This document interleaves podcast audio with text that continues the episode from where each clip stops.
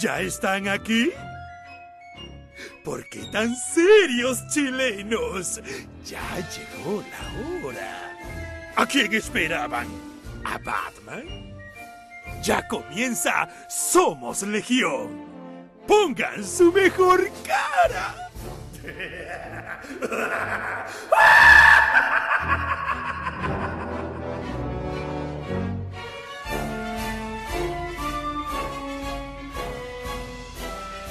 Buenas noches a todos y bienvenidos a una nueva transmisión de Somos Legión, el web show que le gusta a la gente. En esta edición post Fiestas Patrias hay que decir que hemos sufrido eh, la pérdida de Daniel que no sobrevivió a las festividades, así que no nos va a estar hoy día. Eh, ¿Cómo está Ruso? ¿Cómo lo pasó durante el 18 y 19 de septiembre? Tío Claudio, Pancho, ¿cómo están? Yo lo pasé muy bien, la verdad que muy entretenido, bien comido, por suerte, pero cuidándome, por supuesto, que, hay que, uno tiene que seguir rindiendo después, así que aproveché también de ver algunas series que tenía pendientes, obviamente el capítulo nuevo de The Voice, que estaba ahí, ¿no es cierto?, por ver, así que en general, tranquilo, nada, nada que decir, ahí con hartas sorpresas que vinieron y por supuesto comentar a la gente que vamos a estar anunciando algunos de los de los ganadores de los Emmy que mientras estamos haciendo el programa se está transmitiendo en forma paralela, estamos siguiendo la transmisión. Así ¿Cómo se les ocurre poner los Emmy a la hora de Somos Legión, digo yo? ¿Cómo nos, ¿Cómo nos quieren competir? No entiendo, la gente no tiene edición, pero bueno, ¿qué se le hace? La falta de respeto, La falta de respeto. ¿Cómo estás, Pancho Ortega? ¿Cómo te trata, cómo te trataron las fiestas patrias? Veo que estás en camisa como para cantar Cocomo en estos momentos. Sí, exacto, estoy de Beach Boys hoy día. estoy como de Brian Wilson. Bien, o sea, tranquila las, fiestas patrias, como, como, fue como, como dentro de la casa. Eh, puta, mi, mi familia está toda en el sur, así que fue como por Zoom. Me preparé algunas cosillas, ¿cachai? Pero todo tranquilo, tranquilo. unos vecinos hicieron una fiesta, weón, pero dejaron llegar hasta los pagos a pararlo, los weones se quedaron hasta escándalo. Como que yo sentí que que mucha gente, de hecho en la, en la cuadra hubo harto, hubo harto, carrete, mi cuadra es más o menos chica, eh, porque la gente se desató, ojalá que no pase nada, ojalá que no tengamos un rebrote. Ahora la gente, de repente la gente necesitaba un poco de catarsis, ¿no? Mm. Sí, yo creo que también el tema, hay un tema ahí. Hay lo que llamaba la atención, yo no sé si a usted le pasó, pero yo vi un departamento en la ponte tú, no sé, llegaba en la noche, ponte tú, salía a la, terraza, al balconcito, ¿cachai? A tomar algo, y empezáis a escuchar los departamentos que tenían más joda. Sí, todos, pero hablando de COVID, o sea, esto era igual que para el terremoto. COVID, COVID, COVID, la gente hablaba y hablaban del tema. De verdad, hay que hacer como, como que sacarse encima el tema, con música, con todas las jodas, pero la verdad que la gente hablando COVID, COVID, COVID, COVID, era marcado la cuestión, me llamó mucho la atención. Y no te digo en uno, dos o tres. Era como con terapia. Es que, claro, yo creo que de otra manera, volver a juntarse, la verdad que debo decir que en general no hubo grupos grandes de gente, te diría que por lo menos lo que yo vi fue relativamente respetuoso, pero la gente hablando del COVID como si la verdad fuera el tema. Me acuerdo mucho del terremoto, que pasó exactamente lo mismo, la gente hablaba y hablaba del tema como... Imagínate reencontrarse realmente gente que a lo mejor no se dio cuánto tiempo en persona y ahora recién poder juntarse. Hablar de, la, vacuna rusa. Claro, hablar de lo que les pasó, de todo, bueno. De la salud soviética. Por supuesto, aprovechamos de mandarle un saludo a toda la gente ¿ah? que, que, nos está saludando, a J.D. Sandoval, Mauricio Pinchera, a Geraldo, que siempre nos acompaña, por supuesto, Sebastián Lorca, Demir Ríos. hacer el dibujo, eh, Geraldo. Ah, por supuesto, vamos a tener, vamos a tener nuevas gráficas para Somos Legión, cortesía de Geraldo Fernández. Geraldo ayer fue Russo, Russo y Pancho. Ayer fue... como. Sí. vamos, a ser pro. Vamos, vamos, vamos a ser pro. Oye, ayer fue Batman Day, un día eh, puesto por DC Comics de manera totalmente arbitraria, porque no, no, no coincide con nada, no es la primera aparición de Batman, lo han ido cambiando y ahora lo dejaron creo que el segundo sábado o tercer sábado de septiembre siempre va a ser Batman Day. ¿Y por qué? pero es, es mayo, junio, mayo, junio tiene más sentido que es, que es el aniversario, pero... ¿Sabéis que lo decidió? Mayo tenía Star Wars Day, entonces no, es como que te queda una competencia muy, muy fuerte. Tenía razón, razón pero junio. Un día de algo comercial, ¿cachai? Es como ya, septiembre. Es como la segunda Navidad. Nada más.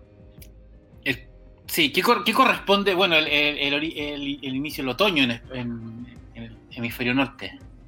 Supongo que Batman es un superhéroe otoñal, sombrío. Probablemente. Claro, por, por los colores, los tonos, tonos más yo pensé que empecé a buscar aniversarios que tuviesen que ver con Batman en septiembre, si algún No, estreno. no. Nada, no hay nada. No, es totalmente arbitrario. De hecho, la primera vez que se celebró un Batman Day, por lo que leí, fue una Comic Con en San Diego. eh, y se fijó también de manera arbitraria. Por lo tanto, el Batman Day siempre ha tenido como un carácter comercial solamente. eh, no coincide con ninguna de las grandes fechas asociadas al, al hombre murciélago, lo que no quita que obviamente la fanaticada de Batman, que es grande y poderosa, eh, se vuelque cuando se puede, digamos, a las tiendas para celebrar. Normalmente Shazam Comics hacía eh, eventos, Sí. obviamente no se pudo, ¿cachai? Pero bueno, cada uno me imagino que celebró en sus hogares recordando las, las historias más grandes del hombre murciélago. Sí. Yo- yo- que, que, que el, que el Chazo hacía típicas celebraciones donde además le pedía a algún ilustrador, dibujante local que hiciera un, Un Sí, Exactamente. muy choro. Un print, claro.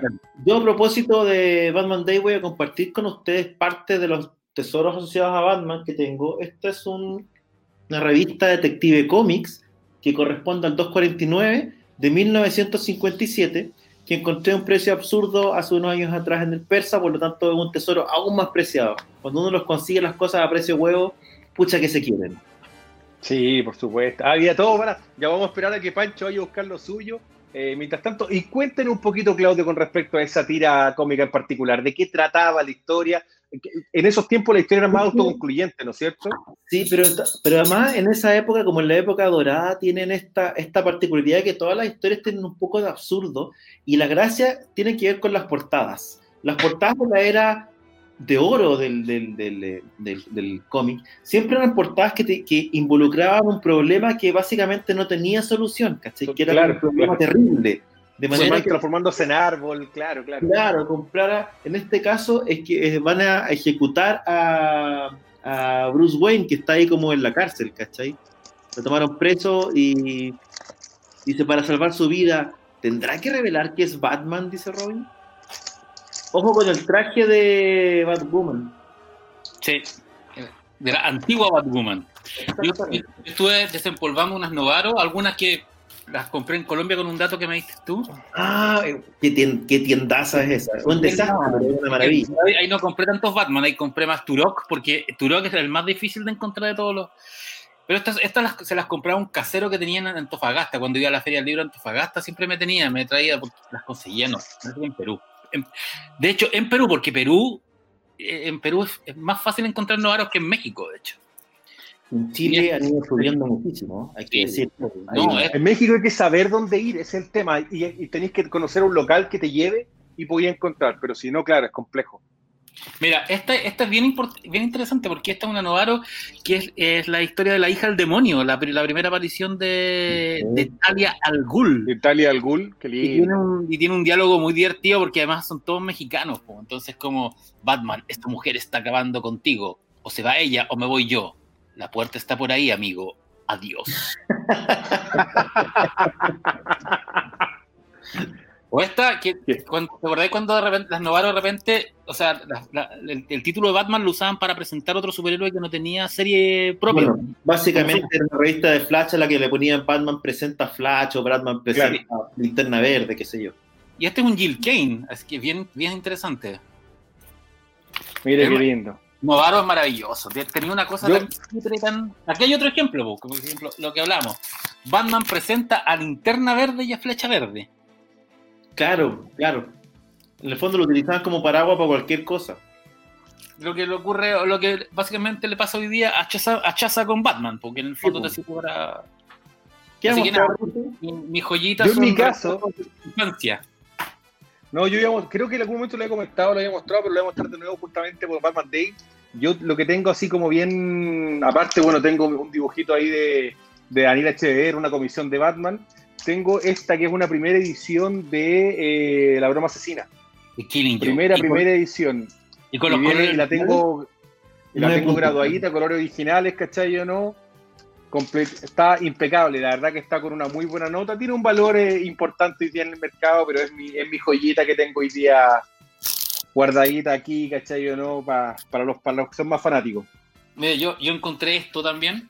Que está, mira, esto es, es un tomo empastado. Que se llama- dice Batman de Miller. Porque yo compré el Dark Knight Returns de 5. El Ah. regreso del Señor de la Noche.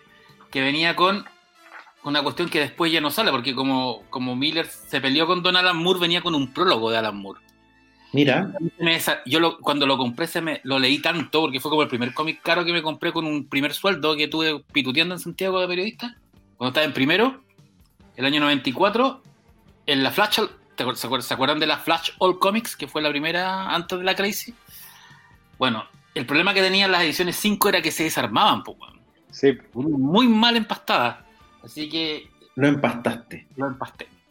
Y, y, y desapareció el valor de coleccionista de esa, de esa red. Sí, pero este, pero este, este, este es colección, coleccionismo mío. También tengo otras ediciones más bonitas, más.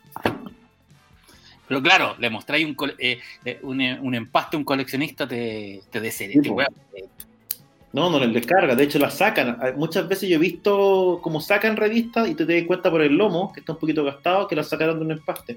Y quería compartirles también esto, que este tiene un valor especial porque esta es una comisión que yo le encargué a Norm Brayfogle, que fue el dibujante de Batman que nosotros partimos leyendo por allá por los años 90, eh, que era el Batman que traía Editorial Perfil básicamente. Eh, Norm Brayfogle murió hace un par de años después de estar paralizado de su lado izquierdo, que era justo el lado que él con que él dibujaba. Y está sometido o sumido en una depresión bien complicada. Él hizo, yo le pedí un Batman con la bandera chilena.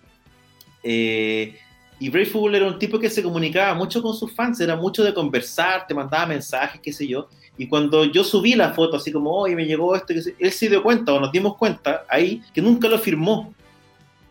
Y estaba súper complicado por la cuestión. Entonces me decía, por favor, mándamelo de vuelta, eh, a cuenta mía, y yo te lo devuelvo firmado, ¿cachai? un caballero, un caballero. Claro, le dije, le dije no, olvídate, o sea, primero porque no me interesa deshacerme de él en ningún momento de mi vida, mis hijos será otra cosa, eh, pero cualquier persona que cache un poco, cacha que es el Batman de Braveheart, porque es característico, ¿no? Sí, la mirada, los ojos, ¿te acordás? Que eran como. Claro. Es un Batman bien particular porque el énfasis de él nunca estuvo mucho en la cara. Esto, bueno, esto es, es es la capa. Sí, era la capa y eran otros detalles. Muchas veces Braveheart dibujaba la cara oscura, se veía solamente los ojos y esta parte de acá. De hecho. Todd, Mac- Todd McFarlane dice que eh, Brayfogle dibujaba a Batman y a la capa de Batman. Sí, la capa era un personaje aparte. ¿Te acordás que le hacía unas formas muy raras que no tenían lógica? Porque era como que. Era como. Claro. como- era enorme, porque era una, era una tenía personaje, ese todo, el, el- si pueden leer el, el, todo la, el, el run, digamos, de, de con Alan Grant, es Sí. sumamente interesante y es una super una época que a mí me gustaba mucho, por lo menos, y que además introdujo a villanos nuevos. Estaba el ventríloco, estaba Sass, que era el que se hacía los tajos cada vez que Víctor mataba. Sass. Así que, por lo menos esos dos yo los recuerdo muy bien. eh, y es una época que, bueno, que a, lo- a la gente que, que leyó, que fuimos jóvenes en esos años, eh, nos marcó harto. Así que el recuerdo también para Era bien, de- era bien detectivesca esa, esa época, era mucho menos, más, más, más tirado a lo policial que, que a lo que hoy día es Batman. Que, como de nuevo es como, es como una mezcla rara la- la- lo que está hoy día Batman, porque por un lado es una cosa muy de thriller, pero por otro lado sí, es un superhéroe ya, es como, un- tiene demasiados recursos, no sé. es- tener es- superpoderes. probablemente. Lo han extremado mucho y lo han enrarecido en demasía. Sí.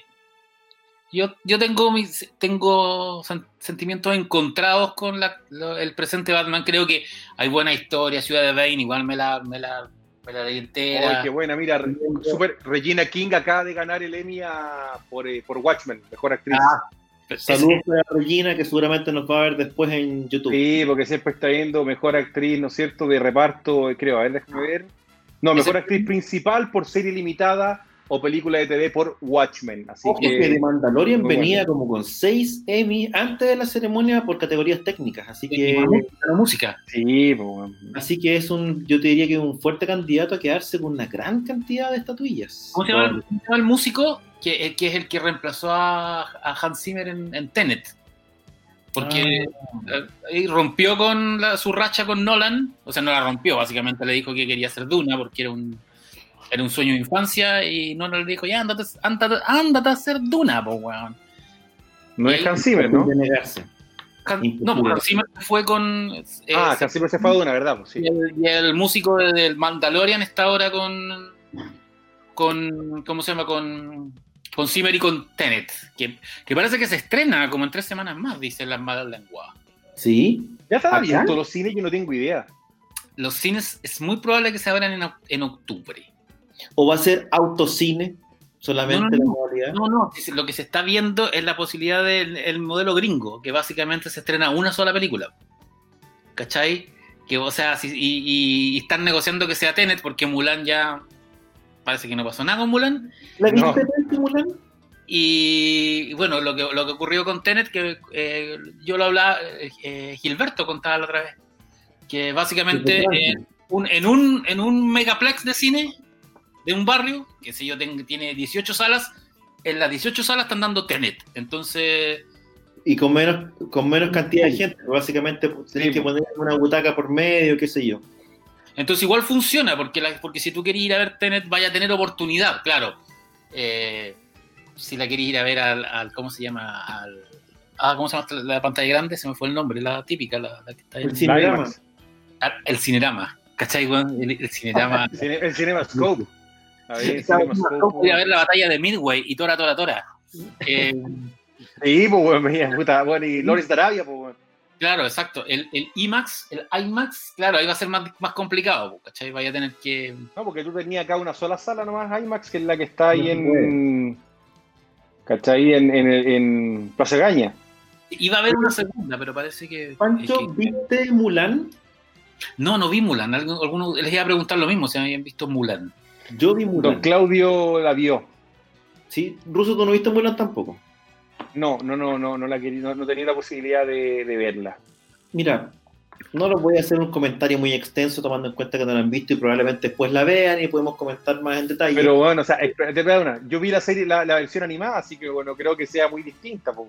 Es distinta, es bien distinta en tono y es bien distinta en decisiones creativas. Tiene, tiene algunas decisiones creativas que, que son positivas y otras que son bien cuestionables. Básicamente la decisión de Disney es transformar esto en una suerte de, eh, de película más bien eh, épica, con pocos elementos de comedia. Si miramos el- obviamente la versión animada, lo que tenemos es una comedia de acción, donde los personajes de comedia y el tono de comedia tienen un, un rol súper relevante, especialmente en personajes como Mushu, el dragón, que no existe en la, ni siquiera Ah, no. algo parecido. Eso, eso- te iba a preguntar, si salía Claro. el dragón. A mí, a mí me importan los dragones. ¿Cachai? Entonces, claro, cuando quitáis esos elementos y agregáis, te diría yo que pusieron un acento que igual es interesante, en, eh, porque es una película que tiene un, un- un acento o un tono súper femenino en, en términos de cuál es el rol de Mulan en la sociedad o cuál es la mujer, el rol de la mujer en la sociedad asiática, ¿cachai? Eh, y en ese sentido está súper bien desarrollado los personajes y la profundidad de las relaciones dentro de la casa de Mulan. Su relación con su viejo, su relación con la mamá, la relación con la hermana, el, el, el tener que, ¿cachai? Porque ella en el fondo está bajo un sistema que la obliga a hacer de cierta manera cuando ella tiene otras características. El problema es que cuando hablamos de las otras características, Disney se la juega por transformar a Mulan en una especie de superhéroe y, o superheroína. Y eso es bien disonante respecto del contexto. Entonces, por una parte, cuando tú tienes un personaje que es capaz de hacer tantas cosas, al parecer ningún conflicto está a la altura. ¿cachai? Por lo tanto, tienes que introducir ciertos elementos sobrenaturales en la trama para poder tener una amenaza relevante. Eh, y eso le resta un poco de verosimilitud por una parte, y por otra parte tengo la impresión de que la curva dramática, si lo queremos poner así en términos de, de cómo llegáis al clímax y de cómo el clímax efectivamente eh, lo es, no está bien desarrollado. No sientes peligro para, la- para el personaje y hay un montón de cosas que se solucionan demasiado fácilmente para mi gusto. Eh, y al no estar ese, ese, esa tensión dramática hacia el final, hace que todo un poquito lo mismo, ¿cachai? Eh, que sea más eh, predecible. Pero independiente de eso, me parece igual que una película que vale la pena verla. Eh, la ambientación, los colores, todo está muy bien el diseño de producción, por lo menos a mí me gustó. Eh, pero claro, faltó una, una apretada de tuerca, creo yo. es una película que, que tiene potencial o podría haber tenido más potencial de lo que del respecto del resultado final. No quiero entrar más en detalles para no hacer spoiler y para aprovechar de que la vean y después lo comentemos. Oye, y se nota mucho que está hecha para los chinos, ¿no? Que el típico. Que no, en este caso no. No es como esas basuras como Megalodón, que todos son chinos menos este pelado, ¿cómo se llama? No, Eh, El impresionante. ruso. eh, No, claro, Ah, El- no, tú decís Jason Statham, ya, ya. claro, No, Jason. o- ¿y ¿Cuál fue la- eh, eh, una, trans- una de las tantas Transformers que inexplicablemente última, de repente llega última. a, se va a China? No, no, no, porque la última, la última es la peor de todas, que es la con el No, rey no, no, no fue la última, fue la anterior, el, la, Mm. ¿cómo se llama? La, Eh, la era de la extinción. Sí, que tenía como una La de la espada extinción. incluso, ¿no? Sí, que era ahí, ahí, ahí, en esa película fue la más rara porque aparece Galvatron y después vuelve Megatron, una cuestión muy Sí. rara, ¿cachai? Cero que lo- progresión ¿Qué película lineal de la historia. los olvidables? ¿Qué que película Decepticons en esa película no se transforman, como que fluían, ¿te acordás? Era como una hueá Por eso es rara. una cuestión muy rara, como que claro, se, como que transmutaban, no.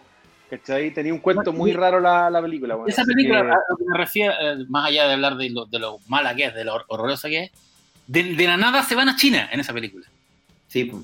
ahí te dónde Claro. inversionistas. aparecía, no, vamos, nos vamos a la empresa de verdad que tenemos y y está en China. Ojo, ojo que en una de las Batman, ¿en cuál es? Que también aparecen en, eh, en China o No, Japón? pero, Aparece pero, pero cuando van a, en Hong Kong, cuando van a secuestrar, en, que esa es la 2, en Sí. The Dark Knight. La- En The es Dark Knight, él hace como el heist, ¿cachai? Donde gratuito, secuestran al gallo de. Hong Kong. Gratuito, gratuito. Por ejemplo, No, como dice Álvaro Ver acá, por ejemplo, la película que es malaza es Muralla China. Ah, Esa película es mala. También ahí aparece el buen Pedro Pascal también. Oye, no, yo quiero, yo quiero defender la escena de Hong Kong de Dark Knight porque encuentro que es el, mo- Es buena, el, es buena. el momento, es el momento James Bond de, de Dark Knight. yo creo que alguien puso sus Bueno. cositas ahí. Pero, pero tengo la impresión igual de que hay peores. ¿Sabes qué? El- es un problema esto que lo, de que los chinos estén pagando para que para trasladar cosas o que se hagan cosas allá, porque la solución no está buena muchas veces. Pero, por bueno, tú lo que pasó, lo que pasó con Avengers. En Aquaman no se notó nada. Bueno, claro. ¿cuál? En Aquaman no se notó nada, nada. No aparece China. Solo, o sea, fue un Pero éxito. ponte tú lo que, pero ponte tú lo que pasó en, ¿no? ¿Italia es donde, donde se- do- la pelea en Aquaman, la pelea es en Italia o en Grecia? No me acuerdo. en, en en- ¿cómo se llama? En, ¿Dónde la hacen ahí? En Sicilia, en Palermo, por ahí. Parece, era como, claro, como una Sí, no, pues de- por ahí, por Palermo, por ahí es la, es la pelea. Pero te decía, acuérdate que lo que pasó con, no me acuerdo si una Iron Man, que hacen una versión china de la película, Ah, donde hay unas escenas Extras. básicamente que se desarrollan allá que no sale la versión, digamos, que se estrenó acá. Justamente Todo- para poder sacar parte de la plata y la producción que hacen estos gallos, ¿cachai o no? La otra vez vi un trailer Eh, de una película china protagonizada por Jackie Chan con Arnold Schwarzenegger. No sé de qué se trataba, no vi más allá del, del trailer, no sé si se estrenó. Pero no, era esa película. Arnold Schwarzenegger aparece, es un cameo de cinco minutos, no es nada, que ponen Arnold Schwarzenegger y Jackie Chan, no, fue un cameo, como el mismo cameo que hace en la película de La Vuelta al Mundo, ¿cachai? Esa misma cuestión, así que no, nada, terrible. cobró. Cobró como si hubiera sido el protagonista. No, te juro, así que no, nada, no, no, no, te juro que no. Oye, no, ganó Jeremy Irons, weón. No ganó. ganó Mark Ruffalo, Ah, Ah. por la del hermano. ¿cachai? Yo pensaba que iba a ganar Jeremy. ¿Cómo a Jeremy siempre le han dado tan duro, weón? eh? Un, un actor que no lo han reconocido siempre. Mark Ruffalo fue por eh, I Know This Much Is True de HBO también. También de HBO. ¿Cachai? HBO arrasa con También todo. de HBO. ¿Cachai? Así que, ¿Cómo Netflix no, yo. Con los premios, porque Netflix normalmente es como una señal ignorada por los grandes premios, ¿no? sí, No, es que Depende, no la- por ejemplo, mira, hagamos un recuento, hagamos un recuento rápido mientras tanto, así vamos, déjame ver lo que, lo que ya hay hasta ahora. Tenemos obviamente mejor guion de comedia, que es David West por eh, Schitt's Creek de Pop TV. Después tenemos mejor dirección de comedia, que es Andrew Civi- Cividino, también por Schitt's Creek, de, la misma señal. Esa serie, En ¿dónde la Pop TV, no sé dónde, cuándo llegará acá. Mejor actriz de reparto es Sam Murphy por la misma serie. Mejor actor de reparto en comedia es Dan Levy, también por Schitt's Creek. Después tenemos, déjame buscar otras categorías. Eh, mejor actriz principal de comedia, Catherine O'Hara por la misma serie. Mejor actor principal de comedia, su Eugene Levy, el clásico Eugene Levy, también por, por eh, Creek. Después tenemos, estoy viendo acá en vivo, mejor serie de comedia, salió Schitt's Creek, obviamente por TV, era medio ilógico que no, que no saliera, ¿no es cierto? A ver, voy a ver qué otras, qué otras cosas. Bueno, obviamente acá acaba de ganar Mark Ruffalo, ganó también Regina King. Eh, mejor serie creo que salió eh, Watchmen. Por Ah, lo ganó. que estuve viendo. Sí, por lo que estuve viendo creo que ganó ya. Watchmen miniserie, va Sí. Sí. Oye, también hay que comentar rápidamente el rumor de Pedro Pascal que habría abandonado la producción Sí. de Mandalorian. Sí, pero no hay nada confirmado. po. ¿Será No hay verdad? nada confirmado. Sí, lo que pasa es que, claro, lo que se dice, el rumor apunta a que él había estado disconforme con esto de estar todo el tiempo con el casco Sí. eh, y que habría pedido más escenas donde él se sacara el casco y pudiera mostrar su cara, me imagino. Tiene, a ver, por una parte tiene lógica que un tipo que va en ascenso como Pedro Pascal diga, oye, él o sus representantes digan, oye, sabes que a mí me encantaría tener más escenas, ¿por qué no podemos sacarle el casco una vez o dos veces, qué sé yo? El problema no habría sido ese, el problema habría sido que él entra en conflicto con la producción de, del, eh, del programa, del show, por esta situación, y va a Lucasfilm a pedir que intercedan por él allá, que es como acusarte con el papá, ¿cachai? Entonces, eh, ahí se habría generado el conflicto y le habrían pedido que se fuera de la producción, Claro. habría cambiado incluso, habría generado un cambio en la trama, y habría eh, cambiado el foco de la serie en la segunda parte, al menos hacia otros personajes. Esto está todo a nivel de rumor. Ahora, rumor todavía. es bien torpe, eh, si es que es real de su parte, porque tú firmaste por un personaje que sabía que no se sacaba el casco, ¿cachai?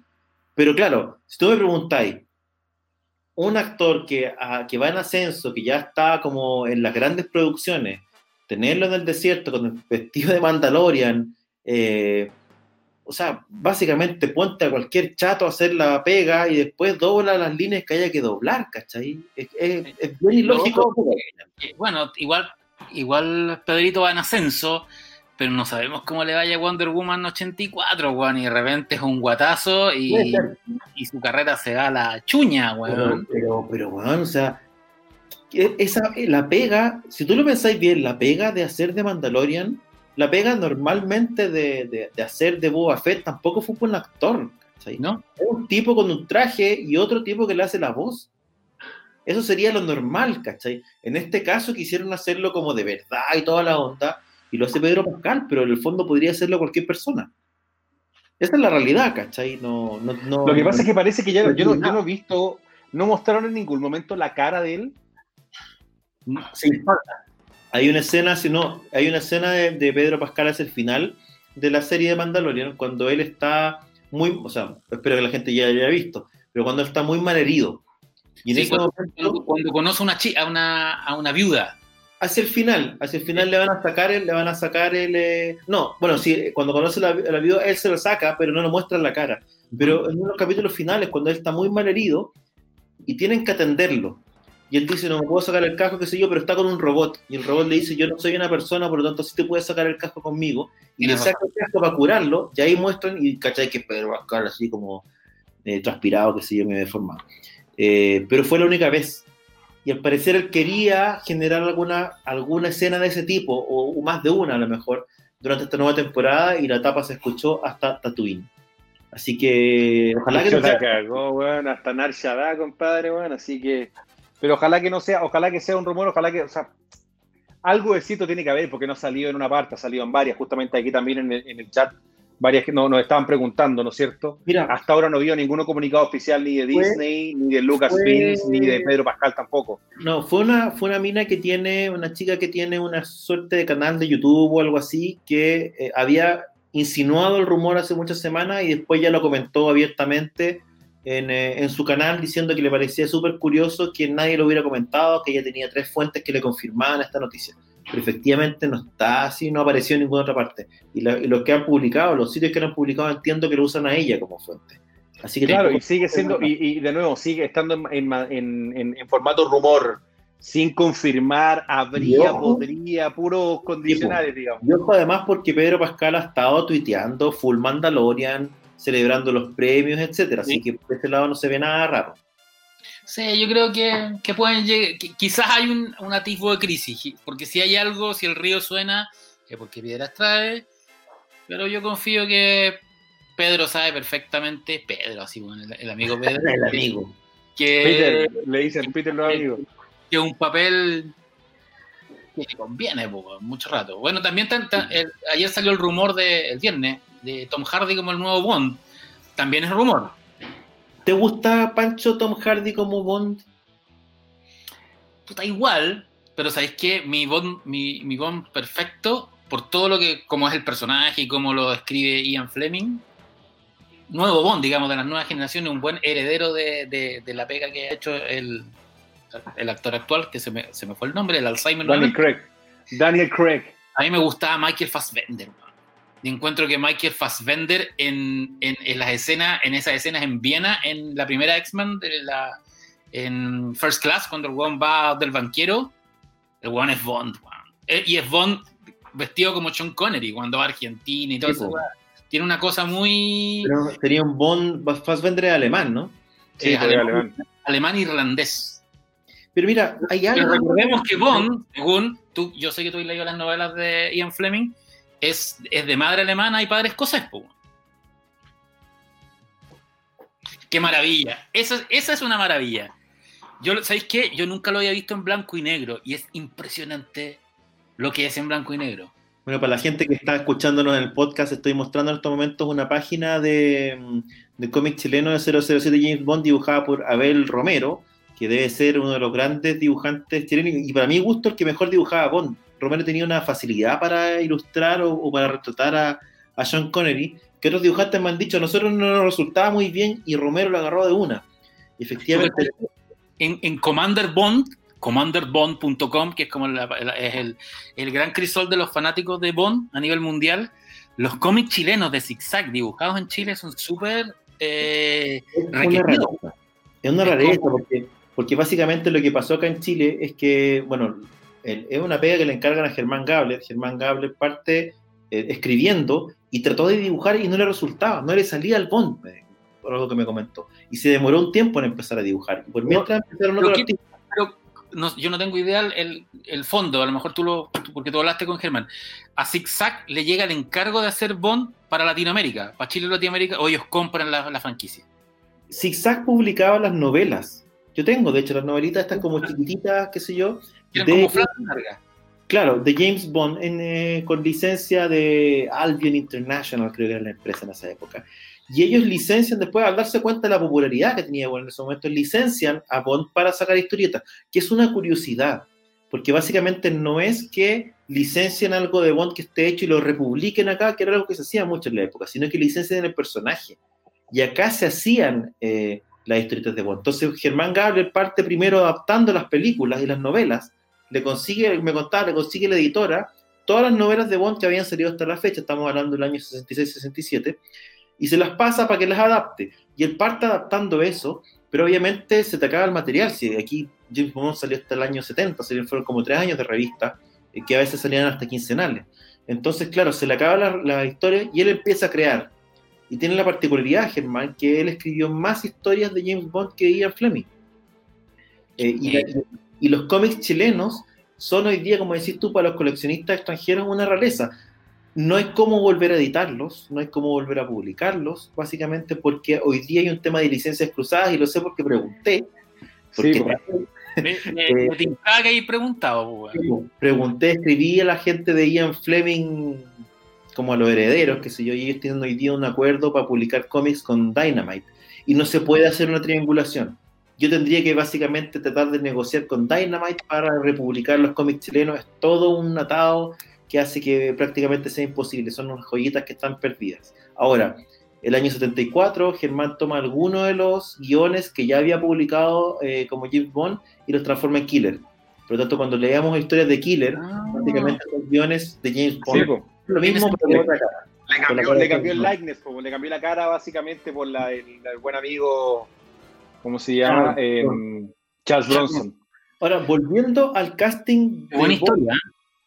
Es buena la historia, es muy entretenida lo que hizo, lo que, cómo se dio el tema en ese tiempo. A- aparte, a mí yo- me- Claudio me tiene que mandar todavía mi, mi portada que yo la tenía todo, ¿no? Te la... Sí, la tengo, la tengo, la tengo, la tengo. Lo que pasa es que el, Lincoln Fuentes dibujó una, una, portada original de Bond, una reproducción de una portada antigua para el ruso, así que se la tengo que mandar. Oye, volviendo un poco al casting de, de Bond, me pasa con, con la opción de Tom Hardy, que yo lo veo más bien como una versión Bond de Daniel Craig, llevada un poquito al extremo, en versión morena, a lo mejor en versión, digamos, pelo negro, más que un Bond.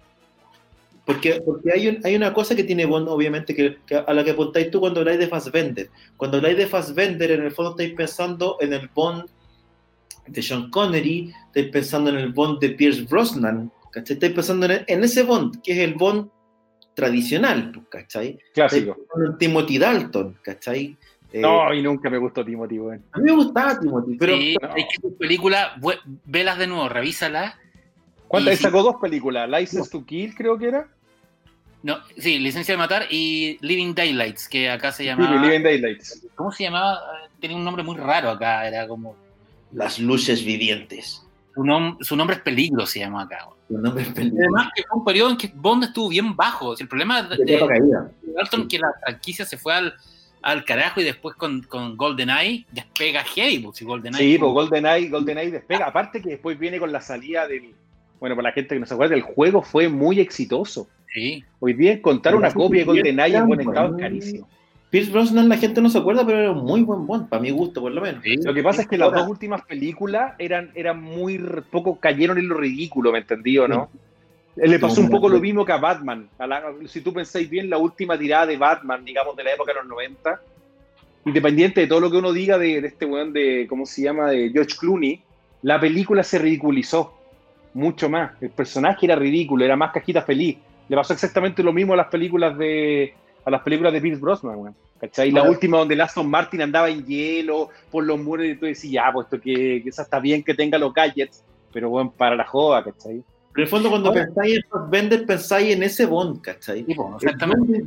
Cuando tú pensáis en, el, en, continuar con el Bond de hoy, claro, Tom Hardy cabe en, en el... Sí, es un matón, weón. Es un buen grueso. ¿Cachai? Ahora, ahora me una... parece más un James Bond Jr. a mí que cualquier cosa, weón. ¿Te acuerdas? Hubo una serie animada, James, James ¿Se acuerdan de James Bond Jr.? Serie animada. Oye, eh, hay una cuestión que el otro día el Germán Valenzuela lo puso en Twitter y que, eh, que es verdad, ¿no? que eh, antes de, de, Craig las películas de Bond eran básicamente aventuras independientes. Sí. Pero con Craig hay un arco. De hecho, antes incluso se, las películas se, se, se contradecían entre sí dentro del mismo personaje. Las películas de, la de Roger Moore se, bueno, el Roger Moore hay continuidad entre la, entre lo, entre la, eh, la espía que me amó y Moonraker, que hay personajes sí, que pues, Moonraker. Y bueno, Mandíbula. el personaje se casa y después queda viudo, también hay una continuidad. Sí. Y él ha vuelto, a veces vuelve. Pero eso es cuando, pate, cuando muere la esposa en la película con George, con George Lazenby. Sí, cuando, cuando, muere. muere. cuando muere la, la, esta señora que se murió hace dos semanas. La... Justamente. Sí. Y claro, en estas hay una. eh, En estas es básicamente como. Tiene es que entra en canon. Como serie, la, las, de, las de Craig. Se van repitiendo que, tal, tal idea de. Porque acuérdate que primero había la organización se llamaba Quantum, después se cachó que Quantum era parte de Spectra. Y ahora, como que en el, en el tráiler de la nueva es como continuación directa de. Es que entra en canon, pues acuérdate, lo que hicieron un poco cuando matan al personaje, ¿cómo se llama? De Judy Dench Sí, y vuelven a poner, ¿no es cierto?, a, a, al M que básicamente nosotros conocemos, que de una otra manera es muy parecido al M que tenía, ¿no es cierto?, el personaje de. Básicamente ponen, ponen, ponen, de M a James Bond, pues, como si Ralph Fiennes siempre sí. fue como el candidato eterno. Y también de una, y, y, a quién traen también de vuelta, a Moni Penny. Moni sí. Penny como la eterna secretaria, la liaison que tenía James Bond. Entonces, de otra manera, lo que hacen es poner a Daniel Craig y todo lo que vino en la, desde la época, porque piensa que ahí tú tenías desde las películas de justamente eh, desde GoldenEye hasta la fecha, básicamente tú tenías ahí a, a, todo, a todo lo que era el mundillo de, de Judy Dench como la gran jefa, ¿no es cierto?, del MI6. Y ahora lo que hiciste fue un poco ponerla en regla y decir, mira, todo lo que viene después, o mejor dicho, las películas del Doctor No, todo lo que viene, básicamente, si nosotros lo ordenáramos cronológicamente, vendría un poco después, ¿cachai? Claro. Es raro en el fondo cómo viene el cuento. Sí, ahora, es entretenido. A mí me gustó lo que hicieron en ese sentido. ¿eh? Yo siento que en esta, que la próxima Bond va a ser una suerte de, de homenaje a, a- al Servicio Secreto de Su Majestad, en el sentido que también es un Bond retirado, que se, que se, que se establece con una pareja. Y yo creo que la, la chica Bond tiene olor a gladiolo, la- no, la, no la, la, la mujer de Ben Affleck, sino la, la, mujer- la- ¿cómo se llama? La, Ana de Ana Armas. de armas. no Ana de armas, Sí, sino la, la chica. Pero- la- ¿Será que, ¿Será que de cierta manera todas estas películas de, de Craig dieron la oportunidad también a Bond de envejecer un poco?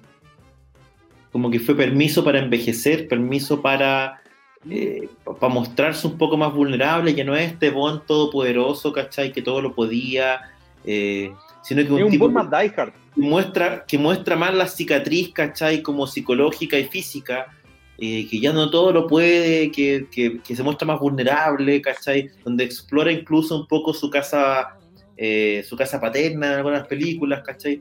Es A mí es un- esa de las que a esa me gustó mucho.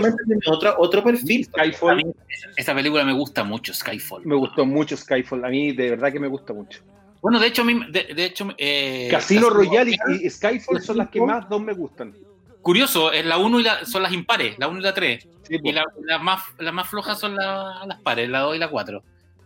A mí la 2 se me Sí. olvida, la 2 es la que ocurre en Chile, ¿no? Eh, la que, Quantum of Solace. Quantum of. ¿Sabes qué? Se, se me olvida de qué se trata la 2. So, supuestamente, bueno, está, está esta organización que es como ambientalista, que lo que quiere hacer es en Bolivia, se supone que es Bolivia donde hacen el tema, lo que están haciendo es como todo un cuento para desestabilizar el país, para quedarse con todas las reservas de agua que hay ahí, para en el fondo controlar. Básicamente lo que te plantean es que el petróleo no es el que la lleva, sino que el agua y lo que está escaseando del agua, vamos para allá, ¿cachai? Entonces, de están tratando de poner...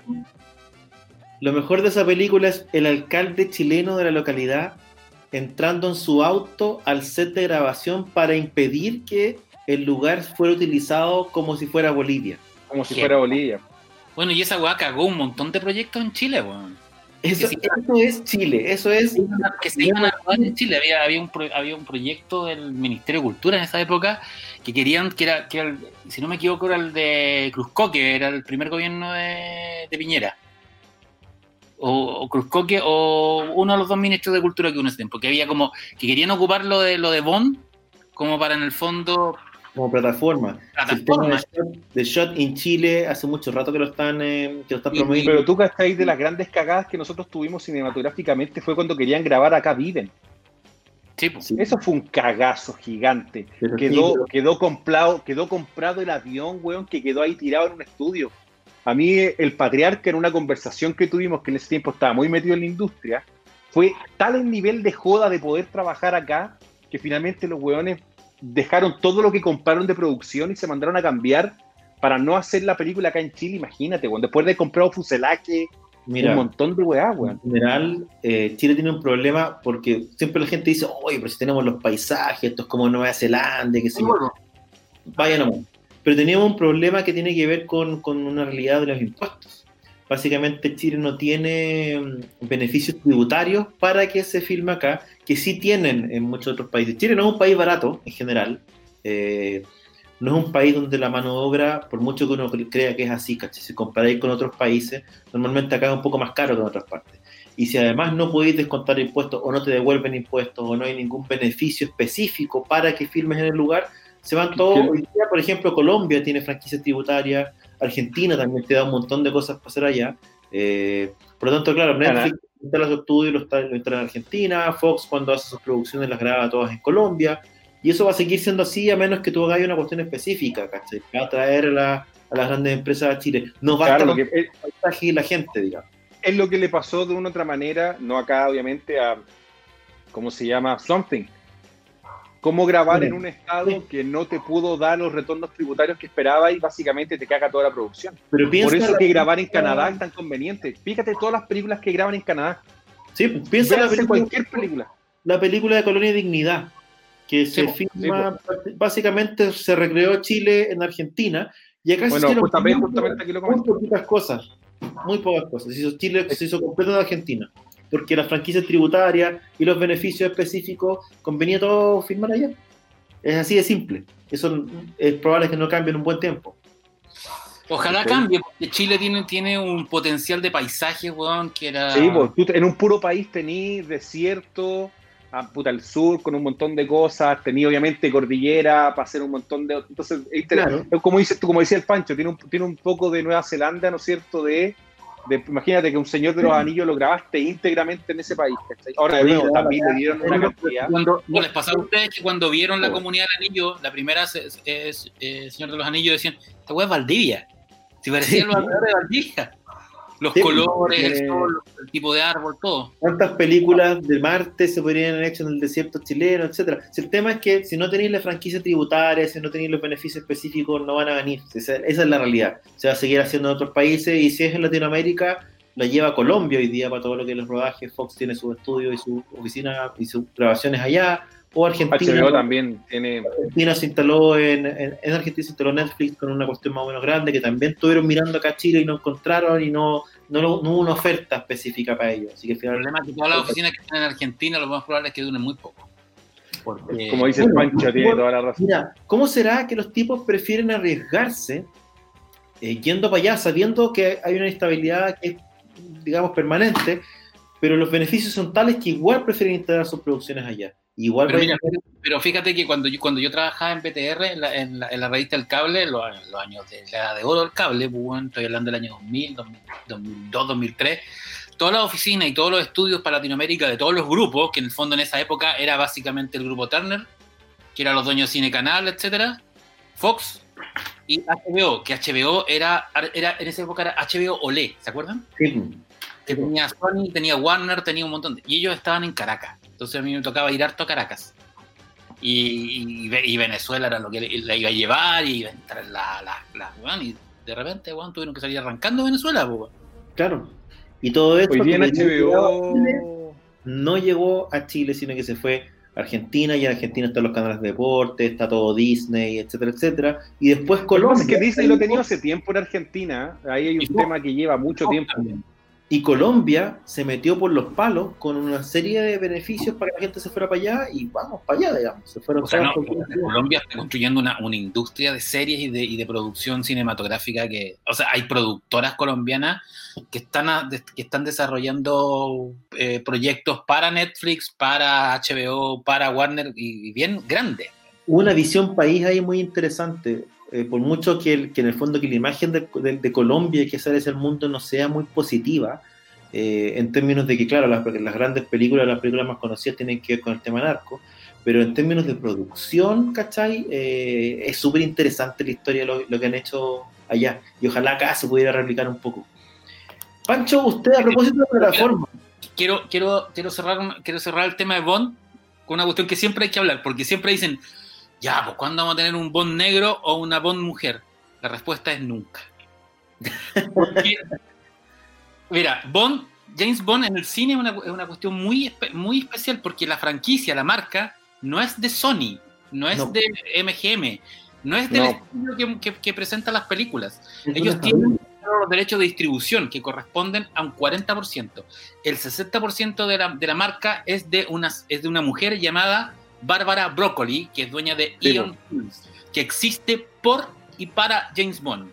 Esta señora es básicamente la mujer más, es la, es la mujer más poderosa de la industria del, del espectáculo.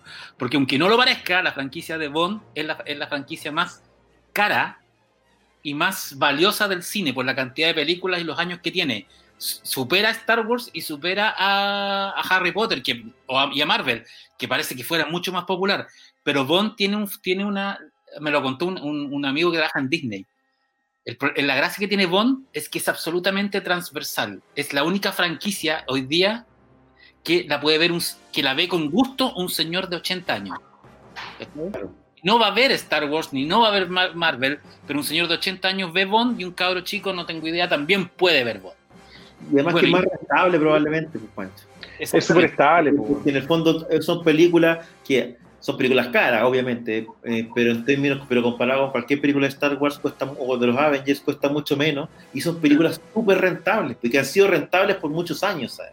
Porque además de la taquilla es eh, lo, que, lo que ganan en, en placement. ¿no? Sí, las películas de la- las películas de Bond son comerciales, ¿cachai? Un Tú la- comercial, pues, enorme. las- las- las- los ocupan para presentar autos, para presentar relojes, para presentar trajes, para presentar modas, para presentar tendencias, para presentar Celulares, weón, lo que queráis. cultura, para presentar edificios nuevos y, la- y el, el nuevo sello, qué sé yo, de Norman Foster, meten un, meten un edificio, ¿no? Sí, es súper heavy. Y en ese sentido, ella, bueno, Bárbara Broccoli dijo, mi papá, el que era el dueño de Ion, Ion Films, Don Broccoli. Don Broccoli hizo un trato con Ian Fleming antes de la muerte del, del creador de Bond. Bond siempre tiene que ser, una, tiene que ser un hombre eh, anglosajón que se note en sus rasgos que es de padre escocés y de madre suiza alemana. Por lo tanto, olvídense que algún día vamos a tener un Bond negro o ¿Sabes qué una Bond mujer, aunque, bueno, ahora, ahora hay un personaje femenino que es 007, que tiene el código, pero que no es, no es Bond. Es interesante, es interesante que fíjate que a pesar de todo el tiempo que, que tiene Bond y a pesar de, de la realidad de la industria, básicamente por cómo se manejan las cosas, que no haya un spin-off del mundo de Bond es bien curioso, porque efectivamente tú podrías tener 007, podrías tener el spin-off de la gente 005 o 00 lo que sea, ¿cachai? Que es mujer, o el 00 no sé cuánto, que es el agente negro, o lo que sea, ¿cachai? Podríais, eh, en el fondo, ampliar eso y a mí me da la impresión de que, de que funciona igual y tiene que ver con que con esta cualidad de que cualquiera puede ser Bond final. El, el Bond te lo puede cambiar y el esquema de la Pero- película pues, lo puedes mantener sin, sin, sin cambios, ¿cachai? Entonces me parece... Pero que sabéis cuál es el tema. No Lo que pasa es que la organización. Es que la organiza, pero yo creo que ahí tenía un tema. La organización donde está Bond es una organización real. ¿Cachai? Si tú haces una película que se llama, por ejemplo, MI6 y no lo linkeas de una otra forma con James Bond, es como hacer una, una, una película de la CIA o una película del FBI. ¿Cachai? Lamentablemente, para hacer un spin-off de Bond, tiene que estar muy metido Bond para que sea el universo Bond. O tenéis que poner exprofeso a personajes claves, Q, a Money Penny, si Sí. no, de nuevo, ¿cómo? si no es una película detective, o- o- un contacto en Francia, Pero es traen un- los mismos actores, pues. Si en el fondo tenéis ya Pero por eso, pero sin Bond- lo que hay alrededor de Bond. Pues digo, pero sin Bond, es como que Bond es lo que le da el sabor a- al MI6, porque no, si no, puta, tan rápido y furioso salió bueno del MI6, pues weón. ¿Cachai? Sí, pero, pero a lo que me refiero yo es que puedes hacer una película de Bond sin Bond o no. Porque en el fondo, no sé, Del universo, podría- yo creo que se puede hacer una- un del. Es que tendría que ocupar a Sí. muchos personajes. O sea, mira, Sí. si tú querías hacer un, un spin-off de Bond, ¿qué personajes podría ocupar? Tendría que poner a Blofeld, por ejemplo, que es un personaje muy característico, ¿cachai? Pero con el 006, ¿cachai? El, Claro, el- claro, porque en el con fondo hay 009. los mismos jefes, el mismo tipo que te pasa la tecnología, la misma secretaria, si en el fondo el tipo es un agente más, entre comillas, dentro, o mejor agente dentro de la organización. Por lo tanto, puede haber, puede seguir la historia de más agentes. Para mí, a mí. Sí, insinuado. De repente te muestran a los otros agentes cuando van a morir o qué sé yo, te, te insinúan o te muestran que hay más. Eh, Bond es parte de algo más grande. ¿Cachai? El, Entonces, el único- el que, el que tuvo rostro y personalidad fue Sean Bean, pues, en GoldenEye, que era 006. sí, pues, era Por ejemplo. 006, ¿cachai? ¿Cachai? Alex Trevelyan. Sí. me, da la, me, me llama la atención que nunca ¿cachai? Tomando en cuenta las posibilidades que te ofrece el universo Bond. Es curioso. Un Ignorante. 007 presenta bla bla bla, ¿cachai? No sé. Me parece Mira. interesante eso. Yo no, no sé, no sé cómo, cómo funcionaría. O sea, puede ser, pero de nuevo, o sea, podía ser películas similares, digamos, sin ir a Bond. Si fue, creo que lo que tiene Bond es que es Bond. Yo creo que Bond es bueno más. El personaje gusta más allá de que sea un buen agente. O sea, en, la, en novelas hay spin-off, tal, tal las historias de James Bond chico, cuando era adolescente. Sí, claro. Y está, y hay, un, y hay una o dos novelas de Félix Leitberg del, de, de la de contraparte. la CIA, po. Claro, Sí, pero que la la de la. Efectivamente. La que película va a salir. Sí, Parece que esta película sale, sí. Later. Qué interesante el, perso- el personaje de, de Félix, bueno, eh, puta, ha tenido distintas iteraciones, ¿cachai? ¿no? Desde un, un- un- un viejo inútil hasta alguien un poquito más operativo, interesante, bueno. Oye, Pancho, eh, habíamos hablado recién de ciertas plataformas, qué sé yo, yo te he visto en redes sociales muy activo promoviendo Filming. ¿Qué es ya. Filmin es una plataforma de origen español que es como un, es un Netflix y eh, funciona muy parecido, pero es de tiene todo lo que no tiene Netflix ni Amazon, es decir, eh, cine europeo clásico y cine europeo contemporáneo y mucho cine de autor y documentales de, bueno, impresionante. Es una plataforma que yo la había visto en casas de amigos que la tenían por con VPN, la podían bajar, pero eh, eh, me dieron el dato el, viernes, me dijeron, oye, ¿sabéis qué filming parece que va a estar en Latinoamérica? Lo están probando por lo menos para, eh, Apple TV de la última generación, la cajita de la última generación, que yo tuve la cueva que me la compré el año pasado porque se me echó a perder la otra. cuesta 6 lucas. tiene, mira, lo mejor que tiene, tiene series francesas muy nuevas que no están en, en las otras plataformas y tiene una serie francesa que es la cagada, que se llama El Colapso es una serie de ocho capítulos de media hora, eh, que básicamente es serie antológica, que va cambiando de actores en cada capítulo. en la primera escena, el primer capítulo, un, señor va al supermercado está haciendo y, empieza a cachar que faltan toallas higiénicas. ¿Y por qué? Y va a buscar y, el reponedor del supermercado le dice, no, ¿sabes qué? Eh, llegó una orden de que no podemos entregar toallas higiénicas otra persona va a comprar pan, empieza y cuando va a, va a pagar, le pasan la tarjeta, usted tiene cero pesos en la cuenta. Pasa la otra. Y empieza a repetirse en todas las cajas. Y básicamente cada serie es que comienza a colapsar el mundo, se empieza a acabar el agua. Tus tu, plata, tu plata, incluso si tenéis en, plata digital, en, en criptomoneda, se va toda a cero. ¿Cachai? Se, acaban los, remedios y, empieza y, la gente empieza a escapar de las ciudades porque no sabe que no sabe lo que está pasando, ¿cachai? Y es todo, es una hueá en, cámara en mano, en plano continuo, en, un solo plano. Es, una hueá ultra angustiante. Seis capítulos, y es, de lo, es, de lo, es del año pasado, del 2019. Ojo, eh, para, para, los, para los que les gusta la cosa como más apocalíptica esa serie. Y lo otro que tiene bueno es un catálogo de cine cutre, weón. Eh, eh, así como eh, Emanuel contra los caníbales, El Dios de los caníbales, todas las películas de, de Ray Harryhausen de monstruos. Ah, todas, todas, Un millón de años antes de Cristo. Tienen Érase una vez el hombre completa remasterizada, la serie entera. está, ¿Está en español con la traducción original? O sea, la mayoría de las cosas están en francés o en ah, español. O en ah, español. En España, ya, perfecto. En español bien, bien cutre. Y, y no, bueno, o sea, de verdad tienen, hay un documental que lo vi hoy día en la tarde que se llama, em, se llama Sesión Salvaje. ¿Tú cachai que en España, durante la dictadura de Franco, eh, los, cineastas españoles comenzaron a, como no podían filmar en, películas para España por la censura, empezaron a prestar sus servicios para, para, los italianos y para los ingleses. Y empezaron a rodar un montón de películas de terror y de, ciencia ficción en España y además western. Entonces se creó, una, se creó una industria del cine freak en España muy heavy. Bueno, y se pasean, y bueno, habla Alex de la Iglesia, hablan todos, todos estos españoles hoy día sobre el, sobre el cine extremo español que se hacía en España para el resto del mundo. Bueno, Jesús Franco, una película de Drácula hecha en, Barcelona. Hay, cuentan una historia que cuando queda viudo Peter Cushing, el weón está, está totalmente borracho en Londres y Christopher Lee está en Barcelona filmando Drácula y llama a su amigo, lo trae a, a, España y filman como 10 películas, weón. Así por. Sí, por la saga, la saga, ¿no es cierto?, Van Helsing todas eso, y, y, las filmaban así como, y con cámara en mano, eh, en, en, pueblos en medio de la nada, o entraban a la Sagrada Familia que estaba en construcción y la convertían en el Castillo de Drácula. Sigue en construcción.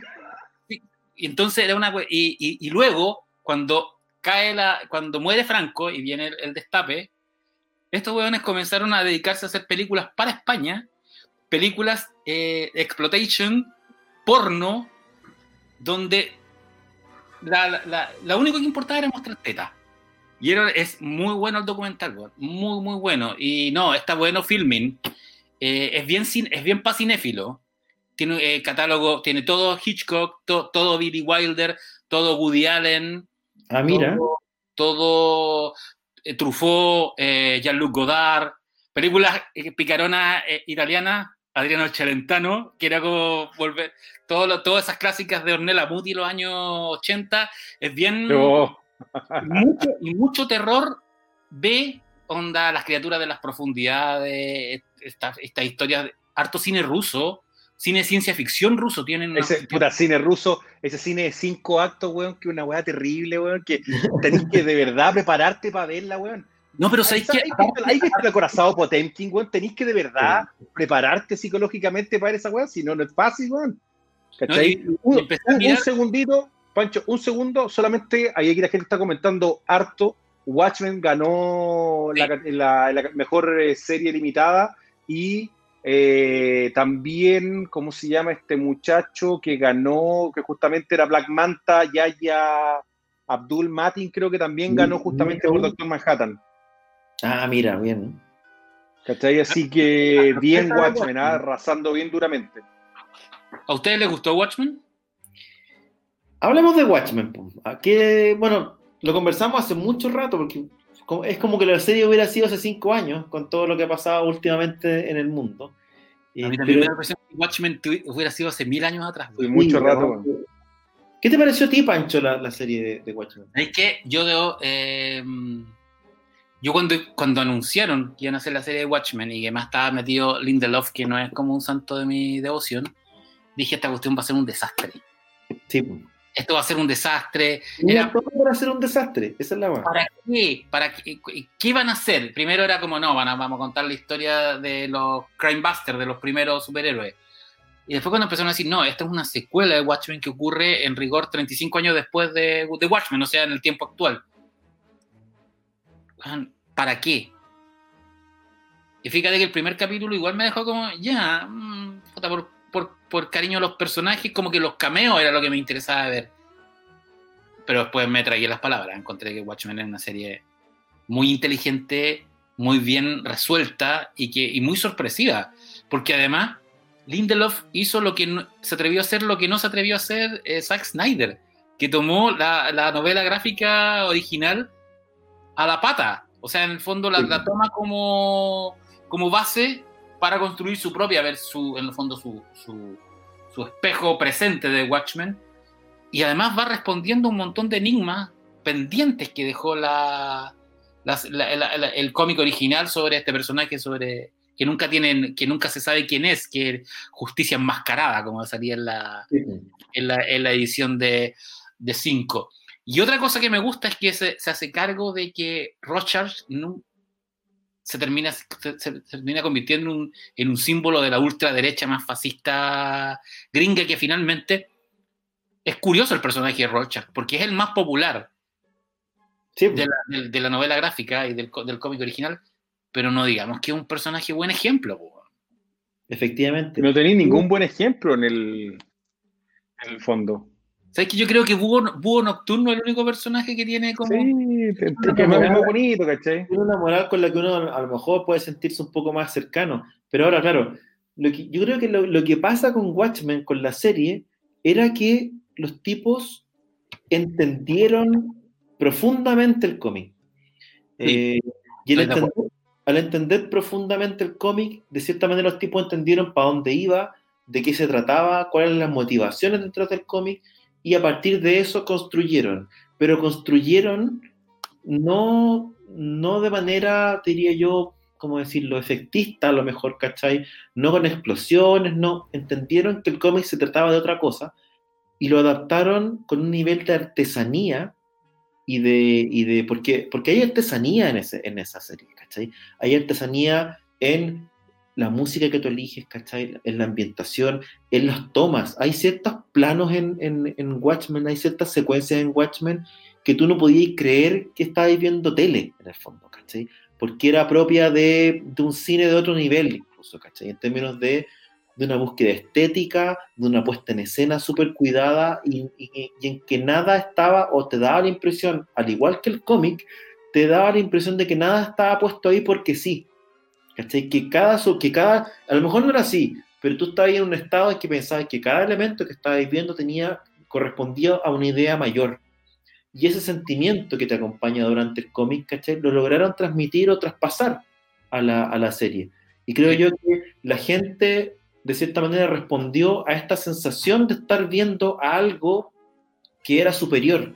Yo no sé si estaban respondidos, si están todos los cabos sueltos, porque al final también Lindelof lo que hace es un truco de mago. ¿Cachai? En que probablemente cualquier hoyo narrativo o cualquier cosa inconexa te la tapa con un par de trucos que hace, ¿cachai? Con un par de personajes y cómo los trae de vuelta, pero es una serie que es sumamente ingeniosa, es una serie que es valiente también, porque se la juega respecto al material original, como decís tú. No adapta ni sigue la corriente porque sí, sino que toma el espíritu, lo hace suyo y transforma en algo distinto y se la juega en el espíritu de Watchmen contando la historia como podría haber sido. Traspasan bien los personajes y tenéis unas actuaciones tremendas. Lo que, lo que hizo Jeremy Irons es buenísimo, ¿cachai? Todo ese concepto que, que eh, en el fondo, que generan a partir de los personajes está súper bueno, está súper bien solucionado. Además, es una serie como satisfactoria, además, en términos de que es redonda, de que el final es el final que tiene que ser, ¿cachai? Eh, incluso está esta casi posibilidad de que no haya más temporadas, uno lo deja tranquilo incluso. Yo no sé y, es bueno que Lindelof haya dicho, no, no más. O sea, que, que, igual es que la serie es cerrada. Y ese es el problema. Tú decís, ¿para dónde van a...? Igual, igual podéis contar. Tení, se supone que está el búho encerrado en, una cárcel. Hay, hay, hay un montón de, de, de líneas que, que, eventualmente se podrían desarrollar en una, en una segunda parte. Pero, Pero el casting está muy bueno La puesta en escena está muy buena, eh, los giros son muy buenos, porque en el fondo el personaje Jeremy Irons, el que, está familiarizado con la novela gráfica, cacha que el weón puede ser Osimandia, pero no te lo dicen hasta como en el, que, hasta como en el capítulo cuarto, que te lo ponen, te lo evidencian. Eh, después descubres dónde está, quiénes son estos extraños personajes que lo acompañan, por qué está ahí, qué es lo que significa esa señal, eh, el, homenaje a Superman es muy bueno también. No es, una serie obvia, además, ¿cachai? Y de esa manera uno agradece mucho, como lector además de Watchmen, que la serie no sea obvia. Y de cierta manera, claro, uno decía, pucha, qué ganas de haber sabido qué opinaba Alan Moore de esta cuestión. Porque básicamente, de cierta manera, hicieron algo que estaba a la altura de la, de la novela gráfica. Lo que pasa es que Alan Moore tiene un cuento con mucho más a la altura que Doomsday Clock, que de hecho a mí me gustó Doomsday Clock pero me gustó porque me gusta el, universo de Watchmen, pero no es pero esto está mucho más Sí, pues. Lo que tiene Doomsday Clock que entretenido en ese sentido, por lo menos a mí me gustó, es justamente lo que es Doctor Manhattan. Sí. ¿Cachai? Es que eso es lo que, a mí, lo que a mí me parece interesante, digamos. Es un personaje que cuando lo crean en la época, ¿no es cierto? Es como el símil de lo que era un, entre comillas, un Superman o, un, o como se llama, un Capitán Atom, dependiendo de cómo uno lo quiera ver pero justamente que te pongan esta suerte de enfrentamiento que nunca ocurre, ¿cachai? Entre, entre los dos dioses, por decirlo de alguna forma. Creo que el año pasado fue un año muy cargado a Watchmen y, fue respetuosamente logrado, ¿cachai? Porque tanto Doomsday Clock como obviamente una, una, una, una, serie que sacan, ¿no es cierto? Y después tenéis la serie que hacen obviamente en HBO, puta, ambas, yo te diría que cumplieron. Ay, te puede gustar más, te puede gustar menos y todo, pero puta cumplieron. Hay un capítulo, hay un capítulo de, Doom, de Doomsday Clock que creo que es el, el 10 o el 9, que es eh, básicamente el Doctor Manhattan eh, recorriendo la historia del universo DC, que yo encuentro que es, que es el punto muy, más muy bien logrado. Y de ahí encuentro que guatea un poco hacia el final, pero por, claro, porque en el fondo el, el, el, tema de, Doom, de, Doomsday Clock es lo que decís tú, Ruso, que básicamente está, está todo el rato prometiéndote una pelea que nunca sucede que nunca va a pasar. Y que se resuelve de otra manera. Claro. Respetable, porque los autores, el autor básicamente, eh, Jeff Jones, dice, no, yo no, aquí es la promesa la pelea. Pero nunca dijimos que, que estudió. No, y, aparte que, que, está bien, porque en el fondo, puta, un choque así, ¿qué es lo que implica, me entendido? ¿no? Por eso te digo que fue bien elegante la salida que tuvieron, ¿me entendido, no? Donde presentáis realmente que tanto la fuerza, indetenible, la, fuerza indetenible y el, momento, y, el, y el objeto inamovible no tuvieron ese colapso que va a destruir todo, ¿cachai? Que es lo que puta, en el fondo tú decías, oye, ¿hasta dónde vamos a llegar? Por eso que, y eso es lo interesante, yo, a mí, yo, yo debo agradecer harto que he leído ya varias veces Watchmen, la he leído en inglés principalmente porque me gusta más el material original, eh, y, es una novela, una novela gráfica que cada vez que la vais leyendo, puta, no, es que adquiere un significado distinto, no es la guata trascendental, pero es interesante cómo vaya agarrando los, los, distintos elementos que tiene y que de verdad no es una novela de superhéroes. O sea, cualquier persona que tú le digas, no, Watchmen no, ocupa los superhéroes como una excusa para contar una historia muy entretenida, ¿cachai? Y yo creo que en ese sentido hicieron lo mismo con la serie HBO. Y HBO toma riesgo, toma riesgo HBO, ¿cachai? Si tú lo pensáis, lo que hicieron con, con, con, el mismo, con Game of Thrones, por ejemplo, una serie, weón, puta, que es muy similar a lo que hablamos la semana pasada con, con Dune, por ejemplo, que nunca, nunca le pudieron achuntar, tomaron riesgo, weón. Entonces creo que lo tomaron muy bien con Watchmen en este caso. En el caso, en el caso de Watchmen, a, al final además, una de las cosas que uno agradece de la serie es que es súper jugada en términos de, porque además llega en un momento especial de Estados Unidos, ¿cachai? Hizo una serie sobre el racismo al final. Sí, eso, decir. Tiene un mensaje respecto del racismo que es heavy, ¿cachai? Es brutal. Eh, tiene una crítica hacia la policía, ¿cachai? Tiene una... Es, es, bien, es bien heavy, porque en el fondo tú tenés supremacistas blancos, eh, tenés una policía que tiene que enmascararse, eh, pero en este caso para combatir a los supremacistas blancos, ¿cachai? Eh, que, que, históricamente en Estados Unidos han estado asociados más bien. Eh, y en este caso te lo plantea así, revive la masacre de Tulsa, ¿cachai? Para contar la historia eh, de los superhéroes y la historia del porqué de los superhéroes. Y el primer superhéroe básicamente es un tipo que está luchando contra su propia, ocultando su raza, básicamente. Y por eso se enmascara. Entonces, le agrega diría yo, varios ladrillos eh, o varios pisos a la mitología eh, de Watchmen y lo hace poniendo en el, sobre el tapete de manera súper valiente, súper evidente un tema tan actual para Estados Unidos además. Eso tiene un valor extra, ¿cachai? Yo creo que a Alan Moore le hubiese gustado. Eso es lo que todos los fanáticos decimos, puta, si es que a Alan Moore le hubiera gustado esta cuestión. Todo el mundo lo dice. Y todos sabemos que o no la vio, Pero, no la va a ver nunca, o ya la vio y nunca lo va a decir. Es que por eso te digo, o sea, llega un momento en que.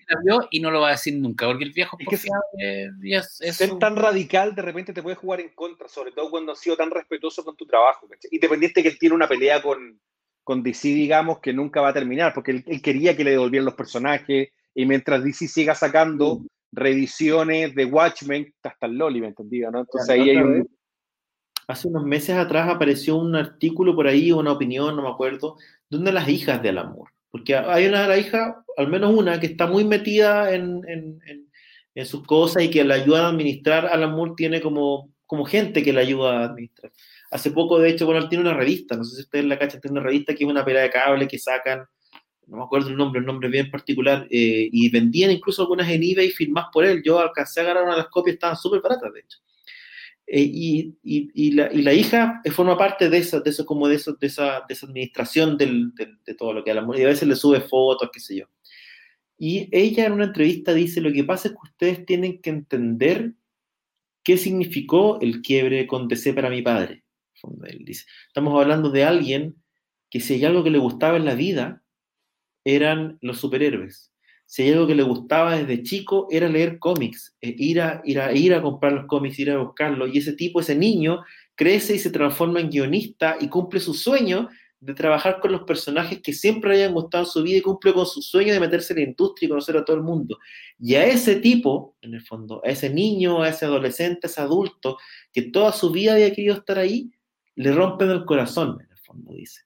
Ustedes tienen que entender lo que significó para él la tradición de DC Comics de la casa con los personajes que a él, que él adoraba y, y, el, y, el, y el ambiente y el mundo que él adoraba. Y, ese, y esa rotura de corazón de Moore, que en el fondo él, él no lo plantea así, pero básicamente, porque básicamente estamos hablando también de una, de una disputa que finalmente es comercial, pero básicamente lo que dice ella es, a mi padre le rompieron el corazón, y eso no lo va a superar nunca. Sí. ese encanto, esa, esa, ese darse cuenta de que finalmente la cuestión es un negocio solamente, no lo va a superar nunca. Y eso es lo que cuando habla contra los superhéroes o cuando habla contra DC, en el fondo lo que estamos escuchando es despecho de Alan Moore, no una crítica real. Pero y si piensas las cosas que hizo por DC, o sea... Y viendo lo reconocen? de la perspectiva que te lo dice ella, tú entendís a Alan Moore de, de, de, de otra manera, ¿cachai? Entonces, decir, porque, porque la semana pasada, ¿te acordás que hablábamos de Twilight, Twilight of the Superheroes, que es esta propuesta que hace Alan Moore. Y tú cuando lees la propuesta, que es una propuesta que tiene como 60 páginas, tú decís, sí. este, es un, este es un tipo que realmente ama a estos personajes sí, y ama a esta editorial, porque construye una mitología wagneriana con, con, con los personajes de DC Comics. un conocimiento profundo incluso de los personajes más perdidos y desconocidos, él los sabe y los conoce y los usa. Entonces estáis hablando de un tipo que de verdad, de verdad tenía los cómics muy dentro y esta tradición comercial de DC básicamente lo quiebra. eh, y a partir de entonces se transforma como en este Alan Moore gruñón, este brujo mesiánico, eh, medio oculto, ermitaño, ¿cachai? Que aparece de vez en cuando para decir que los superhéroes, qué sé yo, ¿cachai? Pero básicamente hay que entenderlo un poco, decía su hija, desde esa otra lógica, que es una perspectiva bien interesante para analizar el devenir de Moore en, los últimas, en las últimas décadas, diríamos. Ya. Oigan, chicos, yo sé que podemos seguir. Este es un tema para hablarlo casi en un programa, y, pero ¿qué les parece si nos vamos a lo siguiente? Ya que estamos hablando de DC Comics, ya que hemos pasado harto, volvamos a, obviamente, a Superman. Muchos están preguntando con respecto a las seis películas potenciales. Todavía no hay una confirmación, pero se supone que ya esto es, está, está básicamente ya sellado que serían las nuevas películas de Superman con Henry Cavill como el hombre de acero y por supuesto los cameos que va a tener y adicionalmente eh, participaciones especiales que ya están medias confirmadas en Shazam 2, en una potencial película de Supergirl, no, no sé qué les pareció la noticia. ¿Les gusta Henry Cavill como Superman? Yo escuché que eran tres más cameos o son más. Son tres más cameos y eso haría un total de seis apariciones que tendría él en películas. Ya, perfecto. Entre eso, como te digo, una aparición larga, un cameo que diría que más que cameo sería algo muy parecido a, Iron Man en Spider-Man, ¿no es cierto?, en, Homecoming, que de Superman, ¿no es cierto?, en Shazam 2, y también lo mismo que en la película potencial de Superchica, digamos, Supergirl. Yo creo que, tienen que apurarse porque nuestro amigo Cavill se le está cayendo el pelo, weón. El, Está como. Oye, pero si a John Connery, le pusieron pelo, weón, si a John Connery le pusieron pelo, weón, kilo, Bueno, a Cavill le pusieron, o sea, le, le, borraron el bigote. No, a mí Cavill me gusta como Superman y creo que es un tipo que. Cavill es mejor actor de lo que parece, weón. Cavill cuando lo, cuando lo dirigen bien es súper es, carismático, eh, sale de, de, de, su rollo del, del weón como Mino, increíblemente Mino que es, pues, weón. Y, y, que de hecho eh, yo siento que, por ejemplo, las películas de Zack Snyder lo muestran demasiado estatuario, como un símbolo más que como un actor. En cambio, en Misión, Imposible, la última, la, claro, la última y en la, y sobre todo en El Agente de Cipoll, el tipo es un actor muy divertido, que tiene onda y tiene harto para, para que, que transmitir. Creo sí que la película de Flash donde evidentemente va a tener que aparecer, va a ser un reboot de todo el universo de DC para meter una nueva Luisa Lane, a un nuevo, un, todo un universo nuevo para este Superman. Porque evidentemente eh, yo creo que todo lo previo va a ser borrado por la película de, Flash. O sea, yo creo que si en The Flash aparece Michael Keaton como Batman, lo lógico es que el Superman sea Nicolas Cage. Digamos las cosas como son. Porque Nicolas Cage era el Superman de su universo. Sí, no eh, respecto de Cavill, yo creo que es el mejor Superman que podría uno eh, tener hoy. No, no veo a alguien que se le acerque siquiera en términos de la imagen que uno tiene de un Superman moderno. El tipo, tú lo pones como lo vistas y es Superman. O sea, es un Superman moderno. es, un Superman de hoy día. Me imagino la impresión que debe haber sido, que era lo que describían, cuando el tipo se probó en el traje de Christopher Reeve, que fue el traje que usó para la audición, y sale Henry Cavill vestido de Superman. Y lo que decían básicamente en la entrevista al respecto, eh, decía Snyder, de hecho, que el tipo llegó vestido y era Superman. No había ninguna posibilidad ni ninguna duda de que el tipo era Superman. Y decían, porque claro, pasa además que el traje, tomando en cuenta que era el traje de Christopher Reeve, que era el traje como de Lycra, qué sé yo, me decía, es súper fácil verse ridículo en ese traje, ¿cachai? A menos que sea Henry Cavill, pues, que efectivamente la voz te queda tan bien que tú dices, este tipo es Superman, te impresiona verlo. Tiene, ha tenido una mala cueva histórica, diría yo, porque estaban películas extremadamente malas o películas que no convencen necesariamente, que no son transversalmente alabadas, no tiene un Superman 1, Henry Cavill. Ha estado en películas, todo el mundo tú dices, oye, este es un gran Superman en una película más o menos. O una película que no me gusta o que deja dudas o Marta o lo que sea, yo siento que lo, lo, que le pasó al universo Zack Snyder, aprovechando que no está el fanático número uno, le faltó un Superman 2, Sí, sí, es que el Superman 1 lo trataron, eh, básicamente el Man of Steel es Superman 1 y 2. Sí, pues de mala manera, ¿cachai? Eh, pero claro, me, me falta un Superman que se convierte realmente en un símbolo por el cual hacen estatuas, que es muy raro que hayan hecho una estatua en, en, en Metrópolis cuando el weón destruyó la ciudad completa, ¿cachai?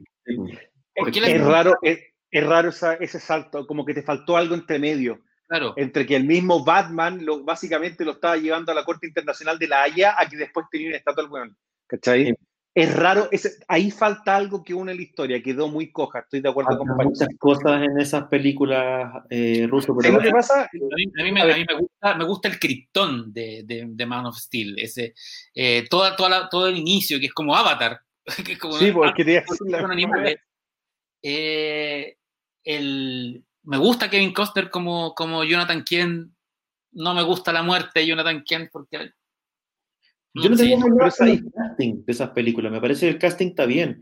Ahora, claro, si vamos a reducir a, a todo Krypton a un pendrive, tengo mis dudas, ¿cachai? Porque básicamente se trata de, oye, hay que poner el pendrive, ¿cachai? Esa, Sí, pues, Exactamente. no perdáis el pendrive porque con esta cuestión, si llegamos al después le ponemos el pendrive, estamos, o sea, no sé, tiene- hay, hay muchas decisiones en esas películas que no me parecen bien y gran parte de esas, de esas malas decisiones, según mi punto de vista, tienen que ver con la personalidad de Superman, ¿cachai? Y con este, con el carácter de él, ¿cachai? Y con lo que irradia, y con lo que debería uno, se supone, ese personaje irradiar. Por lo tanto, claro, cuando tú ves la estatua, decís, bueno, claro, esta estatua está hecha para otro un superhéroe que no existe, que no vimos. Que no vimos. Al superhéroe Sí, que lo que me pasa- Y que, lo- y que sé cuál es, pero no lo hemos visto, ¿cachai? Por lo tanto, es raro. Y yo agradezco que este tipo, que este amigo Cavill, tenga la oportunidad de ponerse el traje de nuevo y ojalá hacer la película que, como, como buen Superman, digamos, se merecería tener, ¿cachai?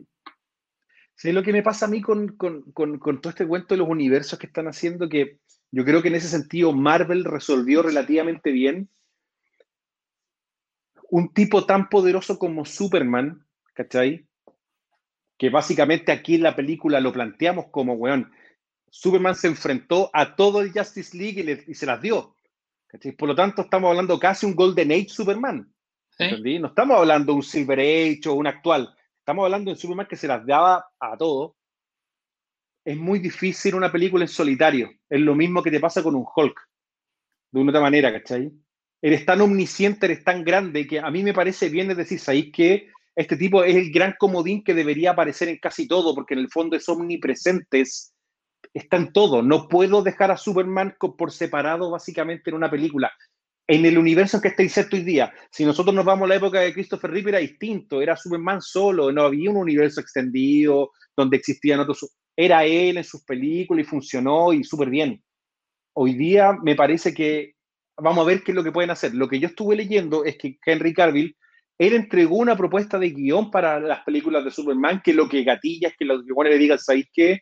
Nos gusta la idea, me parece súper bien, perfecto, te vamos a extender, porque acuérdense que a él le quedaba todavía una película. Entonces, en rigor, son seis películas de contrato nuevo, más la aparición pendiente todavía que tiene con el contrato actual.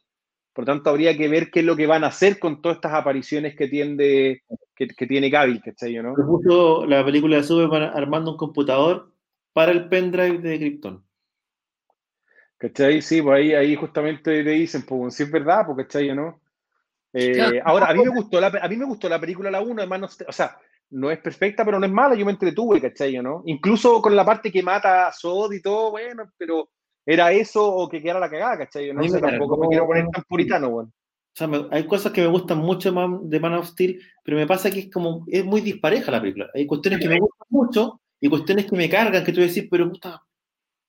Entonces, esa, esa, esa como, esos altibajos o esa, esa relación amor-odio que te generan estas películas, hacen que yo me imagino que para la gente también un poco eso. No, Esa no- pregunta que hace Álvaro Vera es buena. ¿Qué villanos le gustaría ver en Superman, en una nueva película de Superman? ¿Quién debería enfrentarse al hombre de acero? Brainiac. Sí, es el villano Ahora- por, por naturaleza de que, tomando en cuenta que, como decís tú, Ruso, eh, así como hemos dicho, aquí, siempre digo yo, a mí me gusta el Batman nivel calle, ¿cachai? El Batman detective, con su galería criminales medio psicópatas, qué sé yo. Superman necesariamente tiene que enfrentarse a amenazas mayores, ¿cachai? Un personaje extraordinario tiene que estar someti- sometido a circunstancias aún más extraordinarias, por lo tanto siempre son como amenazas planetarias, cuestiones muy grandes. eh, para que no se sienta ridículo ni demasiado poderoso. Y dentro de, eso, de esa galería de, de, villanos tenéis, claro, tenías a Brainiac, tenías a Darkseid, que ya lo van a usar para la Justice League, como villanos más clásicos, se me ocurre, ¿cachai? Eh, a mí siempre me gustó Mongul, weón. Creo que un buen personaje para irse mano a mano, combo a combo con. Es que a pesar de que es más villano el linterna verde, pero funciona igual con Superman. Se parece mucho a Darkseid y ya, ya mataste. Bueno, yo traería de nuevo, yo haría de nuevo a Lex Luthor, pero un Lex Luthor más.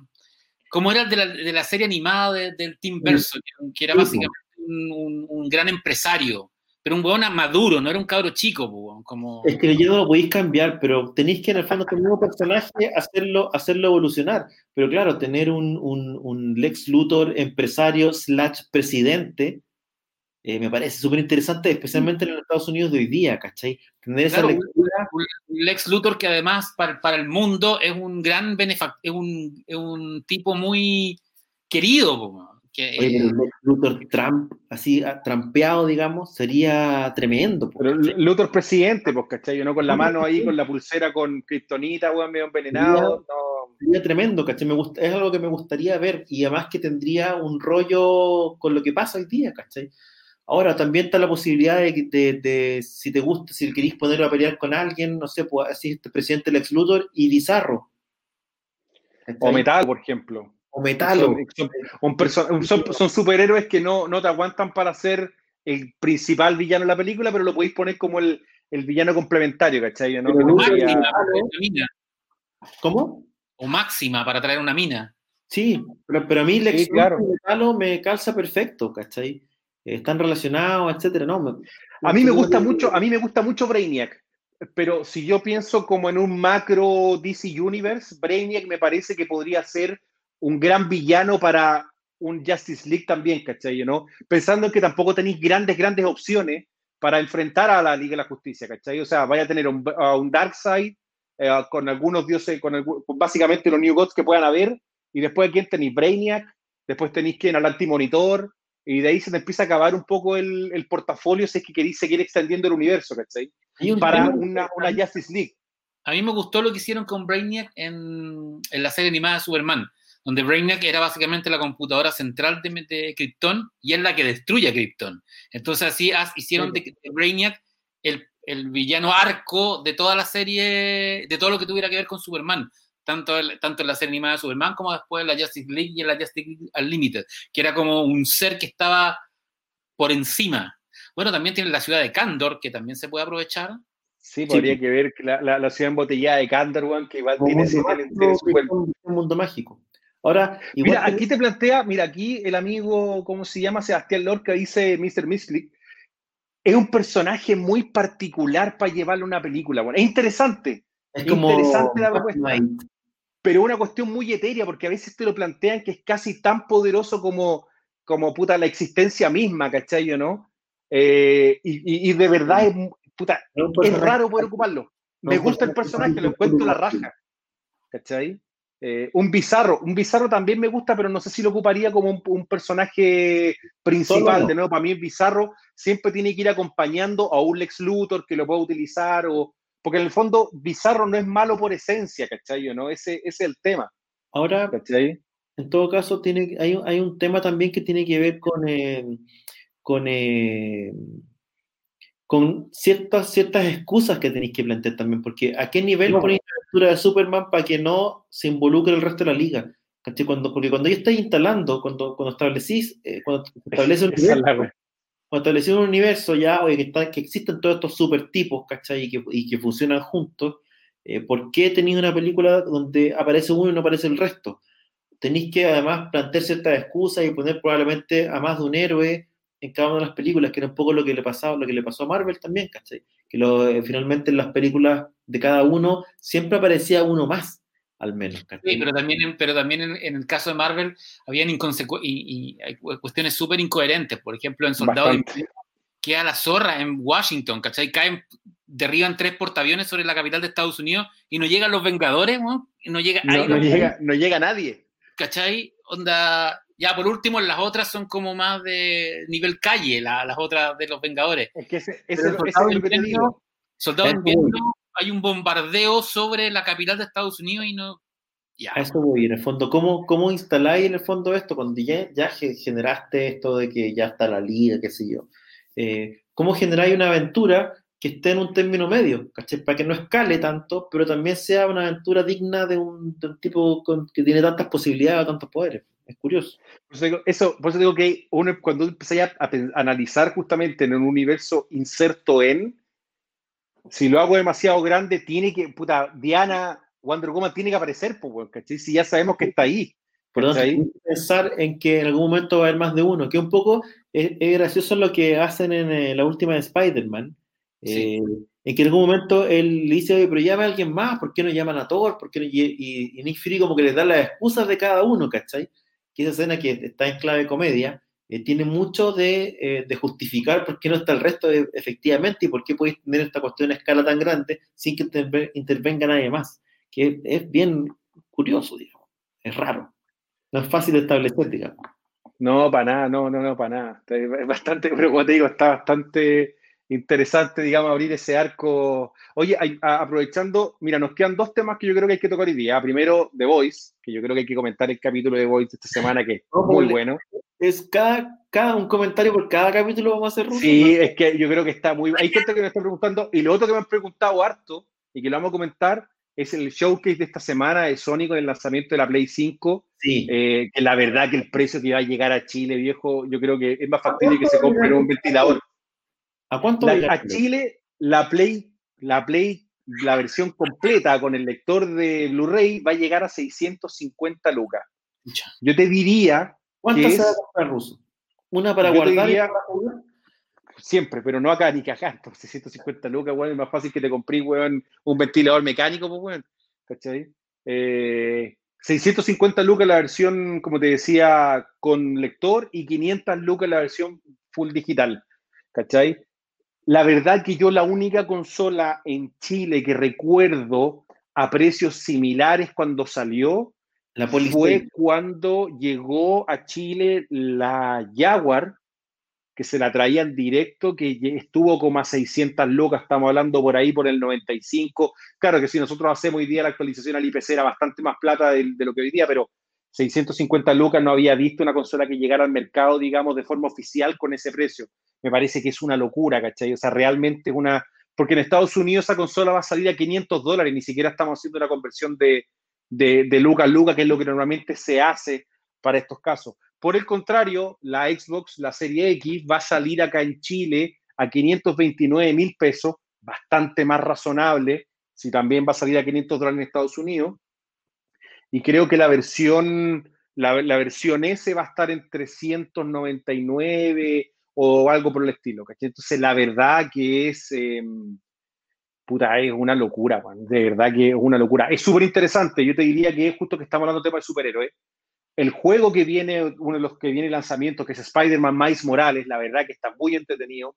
No sé Oh, si han sí. tenido la oportunidad de ver el tráiler, véanlo. De hecho, eh, Bendis, ¿no es cierto?, salió porque él fue parte de los guionistas del juego que fue- trabajó en el lanzamiento de Batman, porque es increíble lo que están haciendo con el personaje.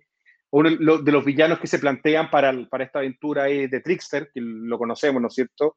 Eh, que este, este, este villano que normalmente fabrica las armas de muchos de los villanos del panteón de, del- de, de Spider-Man y de otros del universo Marvel, pero la verdad que encuentro que va a ser carísimo, o sea, de verdad una cosa muy prohibitiva. No, no, no entiendo cómo lo van a sacar en Chile ese precio. Puede ser, puede ser ruso. Igual, igual va a vender, weón. No, o sea, a ver, estamos, ¿sabéis lo que pasa? Es que hay, una- hay un tema. Estamos en pandemia todavía, todavía, independientemente que se ha levantado cuarentena, todavía hay gente que está en la casa, hay gente que no va a ir a trabajar, los colegios todavía no están operativos, por lo menos tenéis de aquí hasta, hasta febrero, marzo del próximo año, donde la actividad dentro de la casa va a ser muy fuerte. Entonces, ¿qué es lo que ocurre? La consola se transforma en una tremenda alternativa a solamente ver tele. Por lo tanto, vaya a vender consolas de una otra forma. Pero Estoy de acuerdo contigo, Pancho. Pero ¿en cuánto está hoy día la Play 4? La podía encontrar en 399, la podía encontrar en 299, va a depender un poco dónde la compré. Cyber Monday en cuatro gambas, ¿no? Está 350, no, Ok. 350 promedio. Mira, si tú te compras hoy día, ponte tú la Pro, la Pro te va a salir más cara, ¿cachai? ¿no? La, la PlayStation 4 Pro, vamos, vamos a cotizarla al tiro en línea, cuánto le sale más o menos para que tengáis una idea, ¿cachai? Claro, ponte tú, mira, una Play, una Play Slim te sale 350 sola, ¿cachai? Una Play, una Play, una, una Play 4, por ejemplo, Pro, con algún juego, 450, ¿cachai? Pero ahora vaya a venir 650 y no va a venir con ningún juego. O sea, de verdad, estamos hablando de una consola que va a ser cara.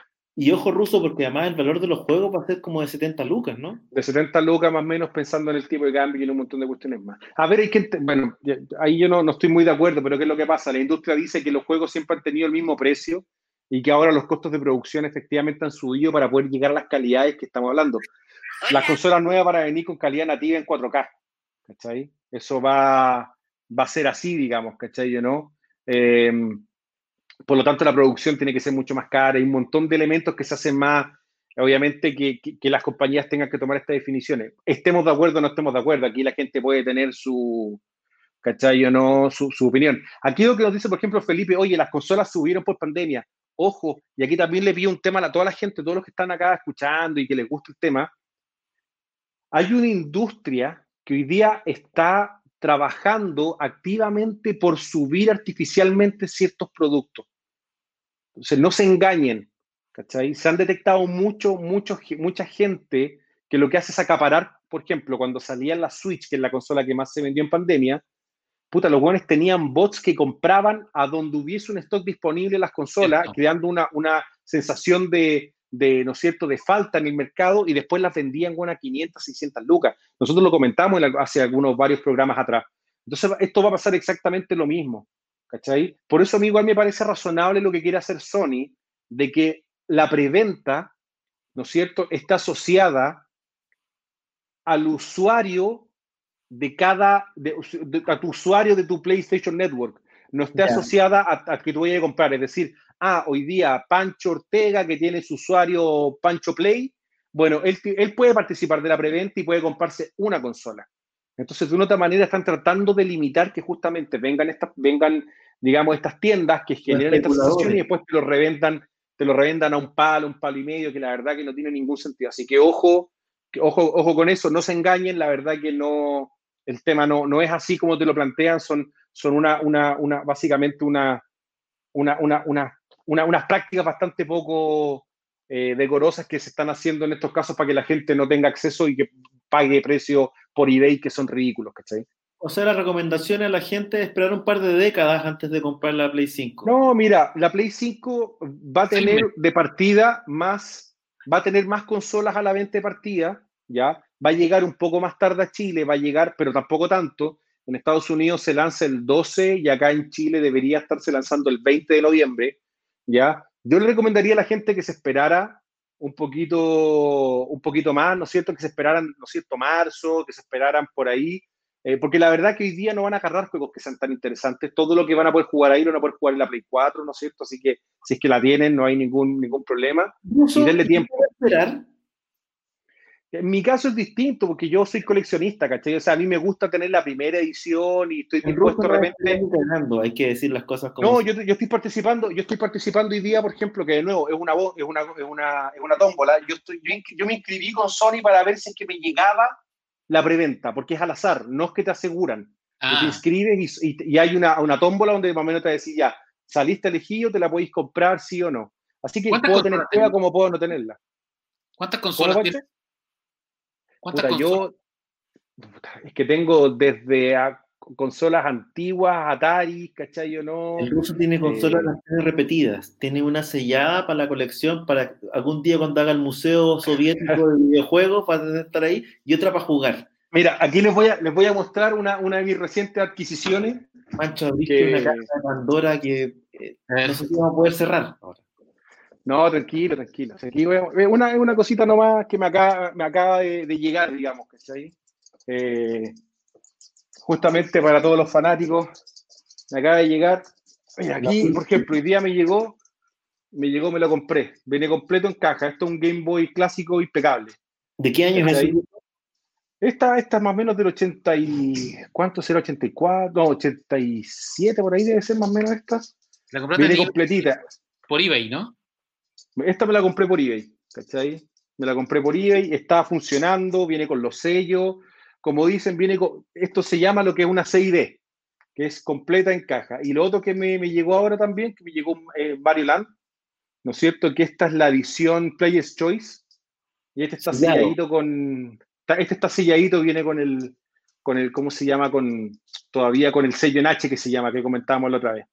¿Cachai? Y este me llegó ahí y lo tengo pa- para Esa es para exhibición, ¿cierto? No, no es para usarlo. No, no, no se toca, no se abre, nada. nada, nada. En- ¿Y en consolas tení una Philip Odyssey, por ejemplo? No, no, o sea, yo una, una Odyssey me la he querido comprar, la verdad que he estado persiguiendo alguna. Esa es la. mm, No, pues la Odyssey es la primera consola y esa es de Magna, es una Magnavox. Tenés razón. Pero, la- Philips sacó, la consola que sacó Philips fue la CDI, que la comentamos en algún momento. ¿Cachai? ¿no? Que esa fue una consola que sacó la década de los 90. Neo Geo, ¿cómo se llama? No, nunca, me, nunca he querido comprarme una Neo Geo, pero la verdad que privilegié otra, otra. Es que te podéis conseguir alguna Neo Geo hoy día más nuevas, más antiguas, ¿cachai? No, no, pero por ejemplo, puta, toda la familia completa de Nintendo, toda la familia completa de Play, tengo toda la familia completa de Mike, de Xbox, desde la primera hasta la, hasta la One, ¿cachai? Eh, siempre me gustó el tema de las consolas. Safari de búsqueda de consolas en el persa, es interesante. Tengo, la tengo un Atari la Odyssey 2600, era la que tenía teclado, ¿no? tengo, una, tengo un 800XL, que es la que tenía teclado, tengo que un Commodore por ahí guardado también, tengo, tengo Dreamcast, tengo eh, Saturno guardada, tengo 3DO guardada, que es la 3DO, en la, una de las historias más entretenidas que hay, porque la 3DO es cuando Panasonic quiso convertir a los videojuegos en lo mismo que el VHS, ¿cachai? No sé si se acuer- VHS, cuando ustedes no sé si se acuerdan, pero cuando vemos una, uno empieza a ver la historia de la guerra de los formatos, básicamente Panasonic entra en guerra con Sony por el formato, entre lo que era el Betamax y el VHS. Y lo gana Panasonic, ¿cachai? ¿no? Entonces Panasonic se pone en el mercado como básicamente una tendencia de consola. Es perdón, una tendencia en formato. Oye, ¿sabéis qué? Nosotros la llevábamos VHS, formato que nosotros sacamos, etcétera. Llega la década de los 90 y lo que ellos dicen, ¿sabéis qué? Los juegos también deberían, ¿cómo se llama? Deberían hacer lo mismo. En vez, de que, en vez de que cada uno tenga un formato de juego distinto, es un juego y que cada uno tenga su reproductor como quiera. Y se junta Panasonic con Sanyo y el G, que es hoy día, y entre las tres sacan tres consolas distintas, que eran las 3DO. Para el mercado americano llega lo que es Panasonic, para el mercado europeo fue lo que fue el G, para el mercado japonés, básicamente Sanyo saca la suya, ¿cachai?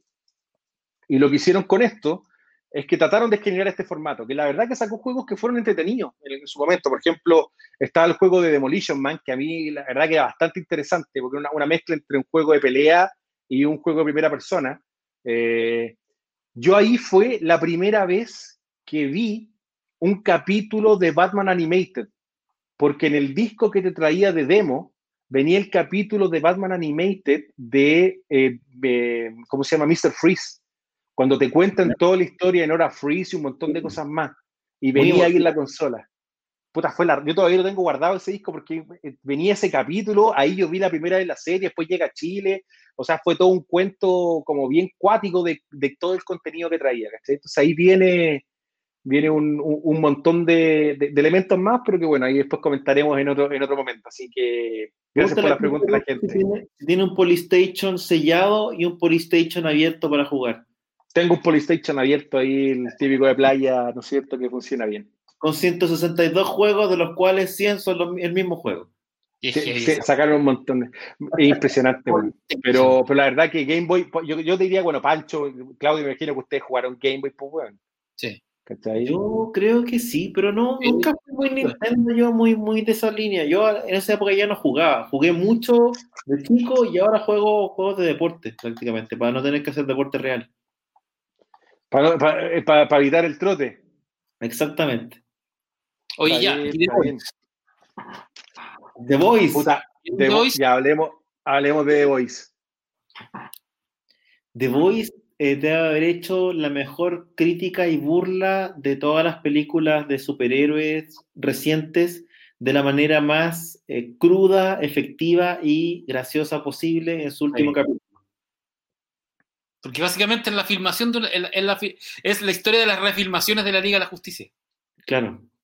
Es para cagarse la risa el capítulo, puta que me, me reí, weón. A-Train, Bueno, Sí, me reí demasiado con el capítulo. Está- Aparte que lo interesante que tiene el paralelismo entre todo lo que, todo lo que caga, ¿no es cierto? Billy Butcher y todo lo que caga, ¿cómo se llama? Homelander. Hay un paralelo enorme entre ambos personajes. Todo ese capítulo, básicamente, el, el, declive de ambos, ¿cachai? Sí, y además hay, hay, un tema que tiene que ver con, bueno, hay, hay varias lecturas ahí, porque por una parte tenéis la crítica al cine de superhéroes, por otra parte tenéis, eh, de cierta manera, la crítica a la gente, ¿cachai? Como la opinión pública.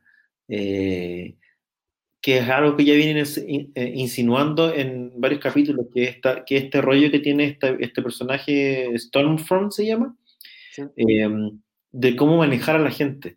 Porque básicamente lo que te plantean, ya, ella es muy poderosa, tiene rayos, vuela, qué sé yo, pero finalmente, si uno lo piensa, ¿cuál es su gran poder y cuál es el, poder que, le, que básicamente le envidia eh, Homelander y que también lo atrae?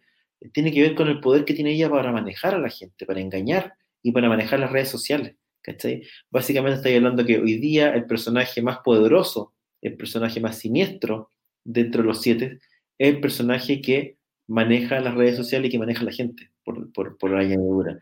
Por lo tanto, claro. en el fondo eh, hay, una, hay un mensaje ahí en que el gran poder no, no deriva del, del, compuesto B, ¿cachai? Ni de, estas habilidades especiales, sino que deriva de tu manejo de la fake news, de los memes para generar opinión. Y ahí está, ahí radica el poder que este todopoderoso Homelander no sabe dominar y necesita. Y, y eso es lo que le atrae además finalmente de ella, ¿cachai? Y esa es la lectura ¿Y cómo se transforma, o sea, cómo transforma su fetiche? ¿Me entendí o no? de ya, de, ya no un tema, un tema, digamos, materno, sino que básicamente estamos descubriendo otra, otras derivaciones. La obsesión, claro, que tiene que ver con el amor duro. El amor el timbraje. Heavy, heavy, la escena de amor de la película, Sí, pues porque básicamente estamos hablando de súper timbraje ahí y, y, era algo que uno siempre como que había supuesto o imaginado y ahora, claro, lo veis de manera súper evidente y súper cruda además, porque no es una, no es ni siquiera una escena que tú puedes decir que sea tan agradable de ver, ¿cachai? Sino que está planteado como una cuestión desagradable, básicamente, ¿cachai? Y como, no sé, torpe incluso. Es torpe, es violento, ¿cachai? No es, no es algo, no sé, agradable necesariamente en ese sentido. Lo único que para mí encontré que, a ver, en general el capítulo está, bueno, funciona. Eh, lo único que te diría, me, mira, me pareció interesante el, todo la, el tema Home Alone que hacen mi pobre angelito con, con ¿cómo se llama? Black Noir y, obviamente el, ¿cómo se llama? Huey, Mother's Milk y, Butcher, pero la pelea, digamos, el enfrentamiento entre Black Noir y los cuando ya se enfrentan directamente, como que me dejó un poquito esperaba un poco más, ¿cachai? Esperaba ver a un Black Noir mucho más desatado en ese sentido, ¿cachai? Sí, ese personaje todavía está al debe, ¿ah? Está bastante al D, sobre todo si sigue la línea del cómic. Sí. Eh, puta, no sé, me, me, me, quedo al debe, digamos. Ahora, es interesante cómo te plantean a Edgar, que en el fondo no es cualquier cosa, ¿cachai? No, no, les pasa que de cierta manera la, la, porque, bueno, la historia tiene dos líneas claras, ¿cachai? Que por una parte seguís lo que pasa con, con los siete y alrededor de ellos, y por otra parte están los, The Voice, digamos, ¿cachai? Están los cabros. ¿No les pasa que al menos en los últimos, en este último capítulo especialmente, como que la línea argumental por el lado de los Boys está mucho más débil que la de, los, la, de los siete? Me da la impresión de que era mucho más interesante de ver lo que pasaba en esa filmación, lo que pasaba con Homelander, versus lo que pasaba con Butcher y... Porque de cierta manera lo de Butcher es como una consecuencia del capítulo anterior, donde pasaban muchas cosas. pero, si, me preguntas, no me acuerdo del rollo de los boys en, esta, en este capítulo. Era como que estaba en la casa, él va a buscar a su perro, eh, pero de cierta manera eh, lo que pasó, pasó el capítulo anterior y esto era como una, no sé, era como una derivación de eso, pero, pero es como una suerte de, de reiteración. Siento que de cierta manera la línea de ellos se ha ido reiterando eh, y, como que no han avanzado mucho respecto de los últimos tres capítulos. A lo mejor la impresión mía, ¿cachai? Y se han avanzado, pero como que anímicamente o desde el punto de vista de actitud o de metas o de motivaciones, como que no avanzan. Versus el otro lado en que pasan mil cosas, ¿cachai? Impresionantes, ¿cachai? Especialmente con Homelander, que se transforma como en, en ya no un personaje relevante, sino como con el, el personaje de la, eh, de la serie. Exactamente, o sea, yo creo que esta, esta temporada es la temporada de Homelander y, y, de, y de Stormfront como... Esa es la dualidad de esta temporada. Es lo que más me interesa ver al final, ¿cachai? Lo otro, por el otro lado, es como la profundización de la psicología de los personajes. Sabemos que Butcher tiene un hermano chico, etcétera, pero, o que quiere mucho a su perro, etcétera, pero no, que tiene una tía. Eh, pero no más allá de eso, de, como de agregar ciertas capas de profundidad a los personajes y sus motivaciones, no avanza.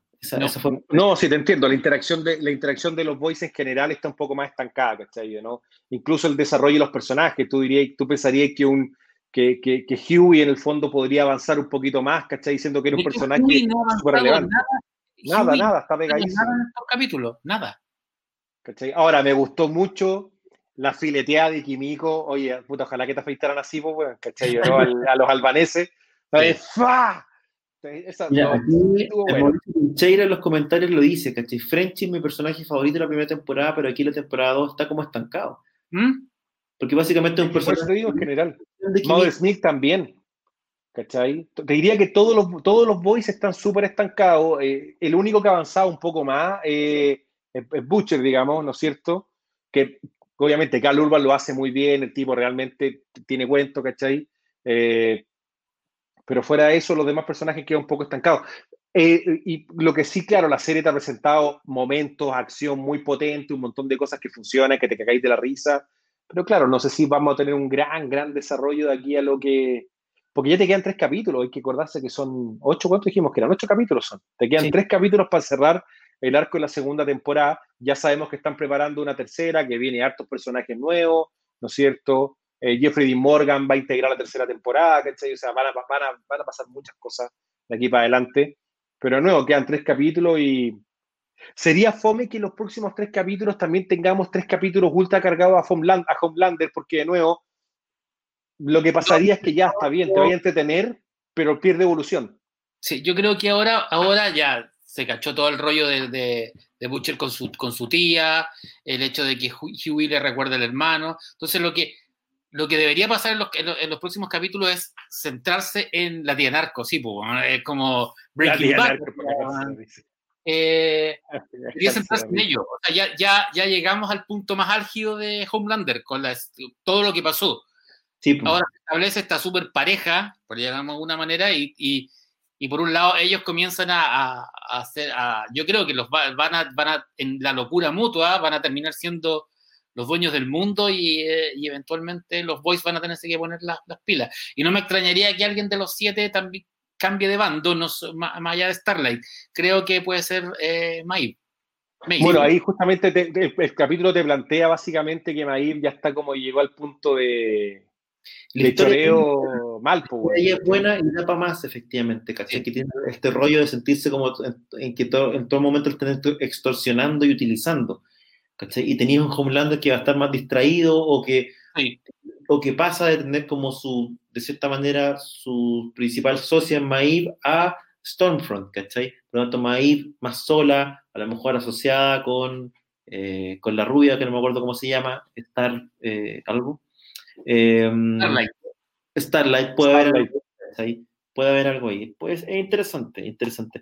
El rollo del amigo pez sigue siendo de, Deep, sigue siendo... Sí, para mí el más fome, weón sigue siendo irrelevante. Vamos a ver si lo logran darle no nada con ese personaje. Cuando te lo, cuando te lo mostraron en los trailers, la escena de la ballena y los delfines, tú decías, al fin Deep va a ser. Pero bueno, Deep no, no, no pasa nada. Sí, lo interesante es ver ahí qué pasa con esa secta. Probablemente vamos a tener más información respecto de la secta y eventualmente puede haber algo interesante ahí. Pero, pero él como personaje, hasta ahora, por lo menos, no, no, no sabe mucho. Oiga, vieron que, yo creo que ya tenemos que ir terminando hoy día, ¿no es cierto? Pero vieron que, por lo que comentan aquí también, toda la gente, liberaron el trailer de WandaVision.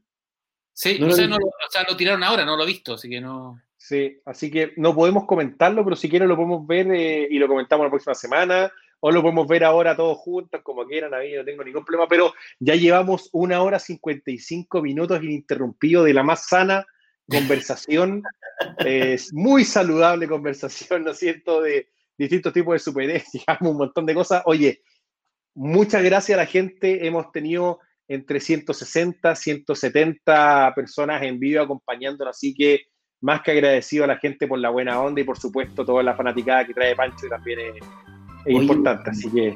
Y además agradecerle como siempre a la gente que escucha este programa, eh, nuestra versión de audio del podcast estuvo entre los 15, no me acuerdo más, escuchados de, de Apple, de los, de los podcasts de Apple, entre los 40 más escuchados de los podcasts de entretenimiento de Spotify, así que un montón de gracias eh, a toda la gente que apoya eh, Somos Legión.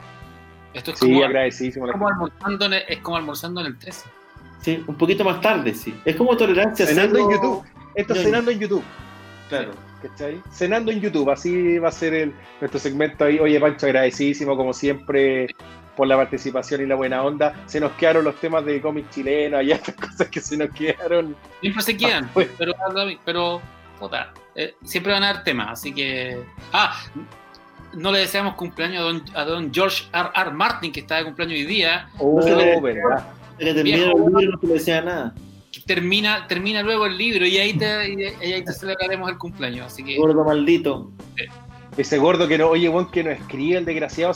nunca va a terminar esa weón. Sí, si no la va a terminar, ¿para qué? ¿Tendrá algún hijo que se llame igual que termine como todos los grandes escritores? Yo creo que va a, pasar, va, va, va a tener como una especie de Christopher Tolkien, que se murió también. Se murió, se murió el hijo de Tolkien, entonces, bueno, ahora, ahora, nadie va a terminar. O el lo va a terminar un libro. Sí. Así que ojalá que, ¿cómo se llama? Que la bueno, ojalá que todo ande bien. Nos vemos el próximo domingo y vamos a estar hablando de un montón de cosas más. Así que, de nuevo, como siempre, agradecidos por su participación. Cuídense mucho. Y mientras yo preparo aquí, no sé si Claudio quiere decir algo a la gente. Muchachos, muchas gracias por acompañarnos como siempre. Nos vemos el próximo domingo a las 22 horas. Y, también, obviamente, recuerden de darle like a este video, de suscribirse al canal para acompañarnos en eh, nuestros próximos programas. Chao y que tengan una excelente semana. Que la fuerza los acompañe. Hola amigos. En el programa de hoy aprendimos que no hay nada mejor que reunirnos un rato a conversar de cine, televisión, cómics y las cosas que más nos gustan, especialmente en los momentos más difíciles. Los esperamos en un próximo capítulo de Somos Legión, para más risas, sana alegría y entretención. Y recuerda que por el poder de Grayskull. Tú también tienes el poder. Hasta la próxima.